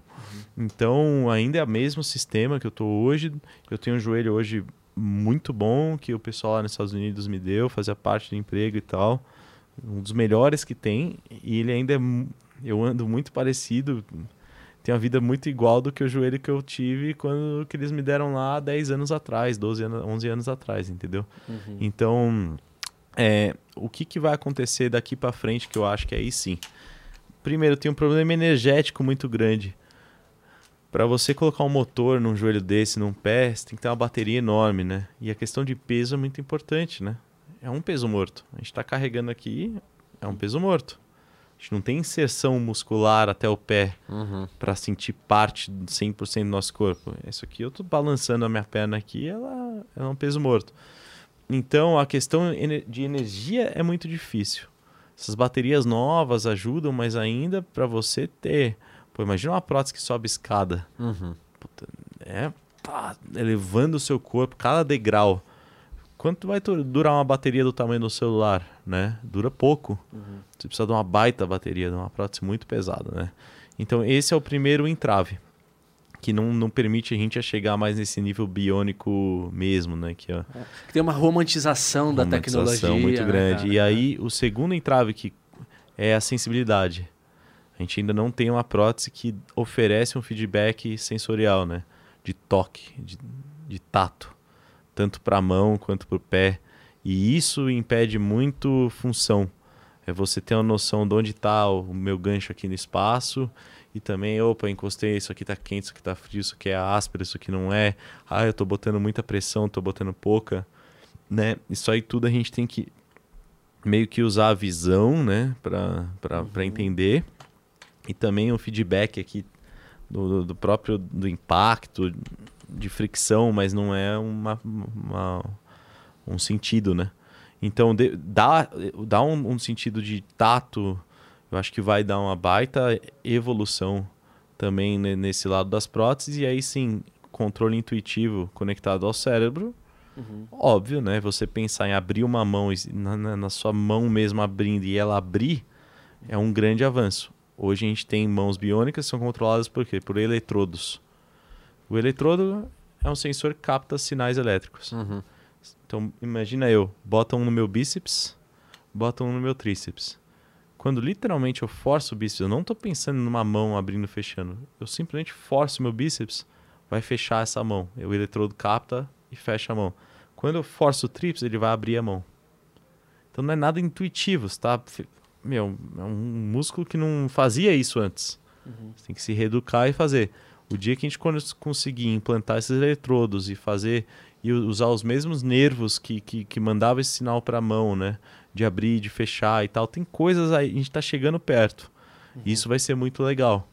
Porque aí você vai de forma intuitiva, ah, eu vou pegar essa garrafa, eu vou abrir minha mão e fechar. Eu não tive que pensar na minha mão aqui, eu- pelo contrário, eu tive que não pensar na minha mão, eu tive que pensar no meu gancho aqui para fazer esse movimento com o meu corpo, abrir, fechar e pegar, entendeu? Então, essas são as três áreas que ainda falta bastante, mas que a gente evoluindo nelas, a parte energética, a parte sensorial e a parte eh, de controle intuitivo, aí sim a gente vai começar a ver próteses realmente que podem até passar os membros biológicos, mas a gente ainda está longe. Pergunta da produção aqui. E a respeito do Neuralink? Você acredita que isso pode ser um futuro do, do Elon Musk? Do Elon Musk, né? Aquilo é um, aquilo é um primeiro passo para esse controle intuitivo, né? É, a gente está falando não só de amputados, mas pessoas com lesão medular, né? Então, Isso, isso. tetraplégico que não consegue mexer os membros e tal, você implanta lá o Neuralink, eles conseguiram resultados muito bons com macacos e tal, turbinar né, a capacidade deles ali e controlar um videogame à distância. Um videogame bem simples, aquele, aquele Atari né, de, de Sim, sim, table sim. tennis ali. Isso é com certeza, eu acho que o futuro vai por aí. Eu não acho que o futuro seja com eletrodos aqui, num, um capacetinho. Eu acho que é implantado. E, e imagina o mapa. É uma agulha no palheiro. É, né? é, é o começo, né? Mas eu imagino que até lá muitas evoluções de adaptabilidade vão acontecer. Tem até um, tem um streamer que joga CS, esqueci o nome dele agora. Aquele que joga com. Randy, que é o. Ele joga só com o pescoço, né? Com, e com o sopro. A mãe dele ajudou a construir pra ele poder jogar CS. Então ele é tetraplégico, então ele joga sentado. Ele consegue, tipo, só com o sopro aqui assim, ó. Mexendo. Ele joga CS. Joga Que CSGO. animal, cara. Sim. Cara, e assim, é, não precisa nem não precisa nem viajar muito. A gente teve um, um episódio aqui com o Sérgio Sacani, com o Sérgio, e a gente discutiu muito sobre negócios espaciais, né? E a conexão que a gente faz com o Elon Musk é que se a gente for falar ah, da- das evoluções das ciências no futuro, se o homem quiser explorar o, por exemplo, ir até Marte um dia ou voltar para a Lua, é a capacidade de você transferir a tua, tua consciência para estruturas não biológicas. Uhum. né? Então, assim, é, se há um desafio na humanidade pela frente... lá, aí, Diegão. é- Não, esse cara é amputado. Tá vendo? E eu vou te falar, eu Não, conheci ele. Ah, Você conheceu ele? é Conheci ele, ele foi no evento nosso. Olha, cara... é um Não, figuraça. tem um brasileiro, tô falando do brasileiro, viu? ele Otis? anda. Ah, vou achar aqui então, vou achar É, aqui. esse cara jogando. Eu posso te contar um negócio? Pode, claro. Eu jogo PUBG. Ah, que legal. E, cara, eu jogo bem PUBG. Que legal. Eu jogo com duas canetinhas dessa. Ah, aqui, ó, já jogou comigo já. Eu larguei esse. Você Eu virei médico desses caras aí. Tem que ficar salvando eles toda hora. Você não joga porque você é antissocial. O legal de um- de um de um jogo desse é você jogar com seus amigos, né? Sim. A resenha. É, o problema é que os caras começam a apanhar e abandonam. né? Nossa, do celular sou ruim. velho. Meu, eu conheci esse cara. louco, ele joga muito mesmo. Isso aí é um Sim. nível. Não, ele. Ele é absurdo. Que ele é- mel- que isso? Ele Leva- é 10 vezes melhor que eu. Level 15 GC, com certeza, pelo menos ali, ó. Vamos ver. Ó lá, strafe bala, você é louco, ó. Ô, que isso. Ah, ele se cegou? Isso aí foi. É, ó. Ele matou. Matou? Matou. Cego? Aham. Tá cheatando então. Não, ele joga muito, eu vi Ah, ele jogando. mo- mostra ali o WS, o setinhas ali. Que legal. Você sabe o Legal. interessante do, do PUBG? O, a gente tinha esses eventos pra amputado, né? E tinha um cara lá que fazia adaptação de videogame. Ele tem uma ONG que adapta videogame pra veterano de guerra que tem estresse pós-traumático, Uhum. né? E ele é um veterano de guerra. Ele foi nos dois, Afeganistão e Iraque. Acho que ele fez três campanhas. E ele chegou, eu mostrei eu jogando PUBG pra ele. A gente tava lá no hotel, puxei o celular e tal. Ele, caramba, que louco e tal. Eu falei, ô, você não você gosta de PUBG? Ele falou, é o único jogo que eu não consigo jogar. Aí eu falei, por que, que você não consegue jogar?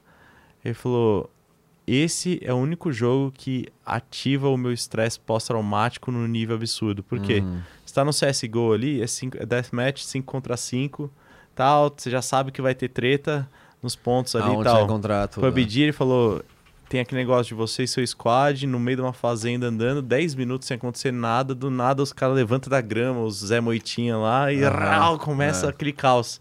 E lá ele falou que a guerra lá no deserto, a guerra nas montanhas do Afeganistão era muito parecida. Nossa. Era tipo o comboio deles e de repente toda hora emboscada. Sim. E aí a emboscada é adrenalina mil. E ele falou, pela, pela essa natureza do, bat, do Battle Royale que fala, né? Sim, Battle Royale. é. De você estar ali com seu squad, último a sobreviver, você tá tranquilão no jeep e tal, de repente vem um jeep, bate no seu, desce quatro chineses. vrão. Deus ali. E ele falou que é o jogo que, que ativa o gatilho nele que ele não consegue jogar. É. Ah, meu, que bom. Então não joga, né, meu? Joga... Tem que jogar outro, cara, pelo amor de Joga Deus. outro, é. É, cara. Bom, acho que a gente. é, Pedro, a gente aqui tem uma tradição no, no Critique, que é a nossa bola de elástico, cara. Aqui, cada pessoa, cada convidado que vem coloca um elástico na nossa bola. Você tá querendo. É, é terapia Você- ocupacional aqui. Você vai ter que, você vai ter que esticar. Abre ele aí. Ah, e o emblema também. Ah, o emblema. Temos emblema? Pô, você tem várias tradições aqui, hein? Que emblema. Pera aí que eu vou preparar ele aqui, tá? Vai Tranquilo. falando aí, vai, puxa um assunto aí. É. Qual, que é, o- qual que é o tema do emblema hoje? Qual que é o nome? Hã? Superar só, já consegue resgatar? Então, Superar vai estar aí na, na descrição o, o link pra resgatar. Ou você pode ir em criticapodcast.com.br e resgate o seu. A gente- Peguei. Vamos colocar Bora. já amanhã, né? Aí já fica certinho o negócio. Vamos lá. Foi. Excelente. Boa. Valeu, meu querido. E olha lá. Aqui, simbolicamente, você faz parte do Critique. Mas veio isso tanto de gente aí? Opa.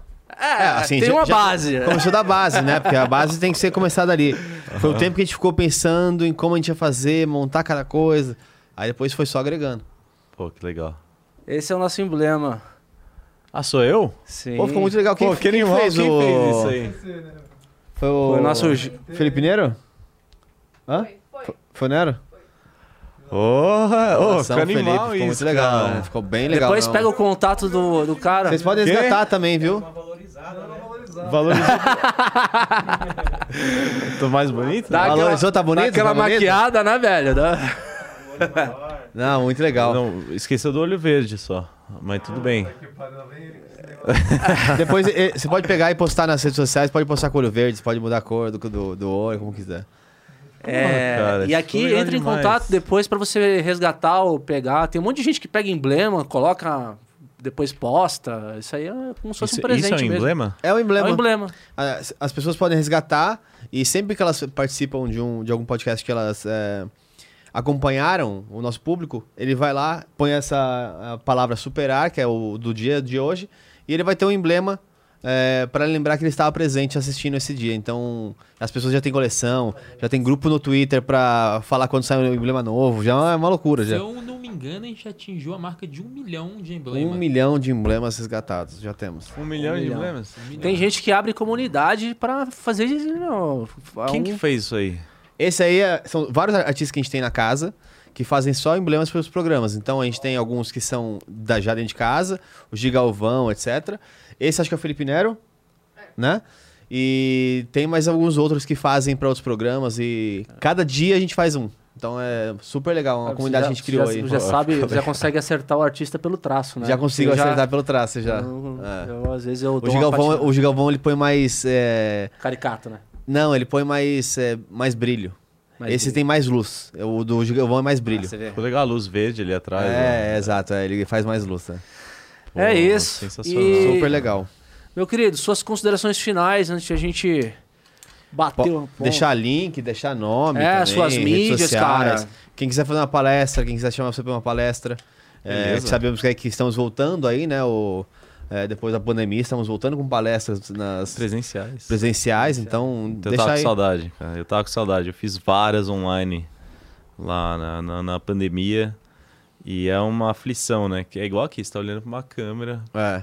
Aí tem uma parte engraçada que você sabe que funciona, não tem feedback. É, não tem o. É, não tem o público ali pra você sentir. Às vezes eu tô numa parte da palestra que eu preciso dar uma acelerada que eu percebo que, né, não tem nada. É. Então é muito mais difícil você fazer uma palestra online do que fazer com um público gigantesco. Cara, Muito vamos trocar figurinha depois aí, porque eu acho que eu, comigo eu preciso melhorar na pública, porque na online é o que a gente já tá acostumado aqui, né?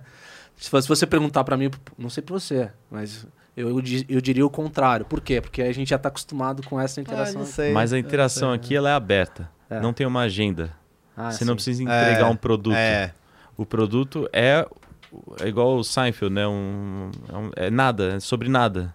Então, agora, quando você está palestrando, você precisa entregar um produto. Exatamente. O contratante vai lá, fala, ó, eu quero que o público saia daqui com o sentimento disso, disso, disso. A gente está num processo de transformação do nosso, nosso é, software de vendas e a galera não está aceitando, entendeu? Sim. E aí faz o link É. da sua história e, e aí você tem essa, essa necessidade de entregar esse produto embaladinho É. e você tá olhando para uma câmera sem reação da galera. E você não tem a. aquela pessoa de suporte de afirmação. Que é a pessoa que tava igual o Diego que tava aqui agora há pouco balançando a cabeça assim, ó. Isso. Não, não Igual, fica assim, ó. super afirmação você vê Você vê e fala e assim, pior. é. Por isso que eu não gosto de. O público menor é mais difícil do que o grande. O menor, por exemplo, a galera tá numa, fa- tá numa parte mais chata, a galera começa a mexer, você começa a ouvir da cadeira. Aham. Você vê o cara pegando o celular. Quando está aquele público gigante, assim, com o holofote te cegando, você não vê, não ouve É. ninguém, entendeu? Então, a- a- esse feedback constante, né? De, af- a galera, você vê rindo, chorando, não sei É. o quê. Uhum. Isso não tem na, na palestra online.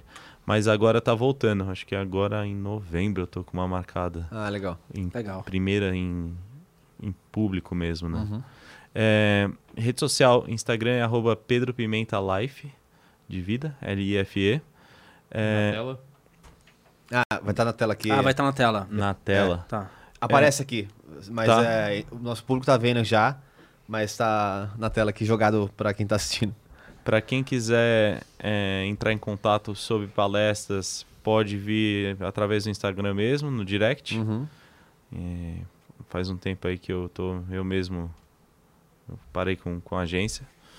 É, o, a Da Vinci, né? O Instagram da Da Vinci é Da Vinci Brasil, arroba Da Vinci Brasil, Da Vinci Brasil com S. Uhum. O site da Da Vinci é davinciclinic.com.br. Né? Lá você consegue pegar as informações é, também. E de resto, acho que é, é por aí. Legal. É, a gente também é, fugiu de agências, está é, trabalhando por conta, acho muito mais fácil no começo. É, É.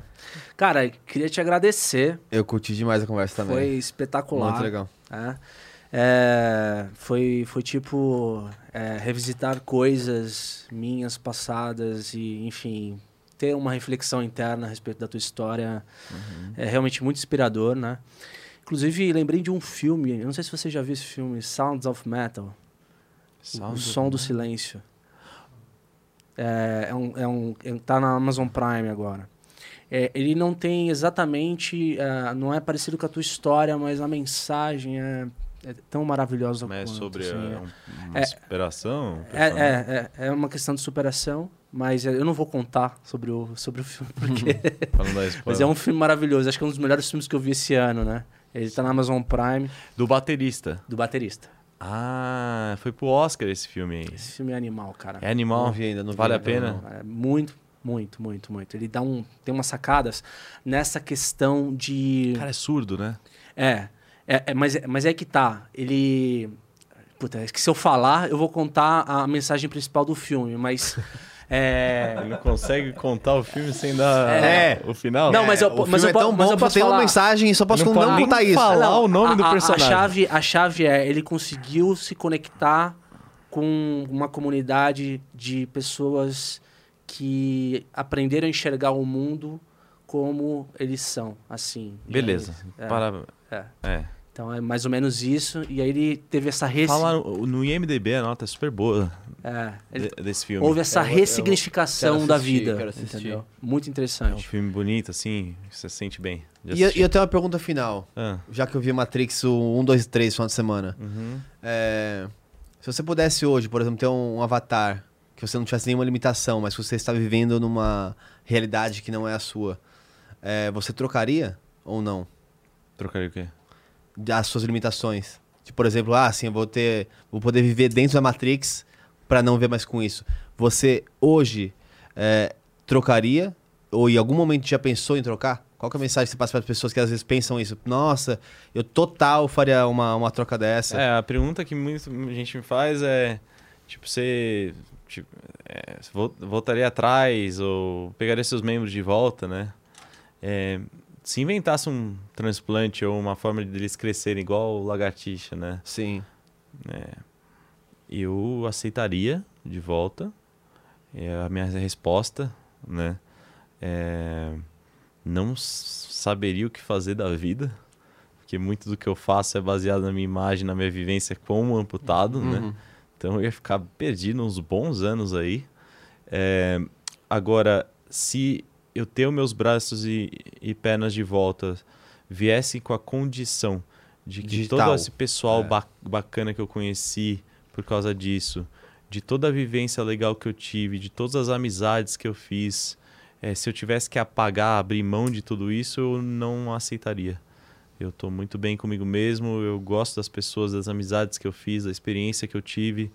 E se tivesse que apagar isso, eu sinceramente eu não, não aceitaria de volta. Eu acho que é, a vida é muito mais sobre essas experiências, Exatamente. né? Todo mundo vai para o pó, do pó viemos, para o pó Ah, iremos Retornaremos. retornaremos. Então, é óbvio, eu adoraria ter meus braços e pernas de volta. Minha vida ia ficar muito mais fácil, né?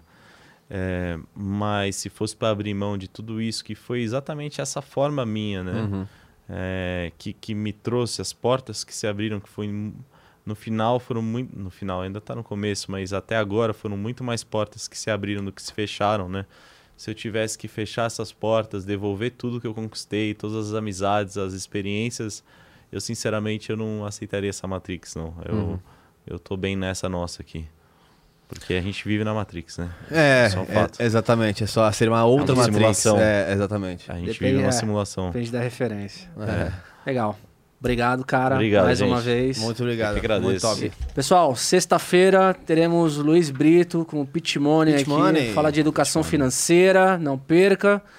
E até lá, um forte abraço E outubro está chegando. Outubro vem aí. das semanas temáticas. Beijão, Ah, até. Olha, gente. Bye.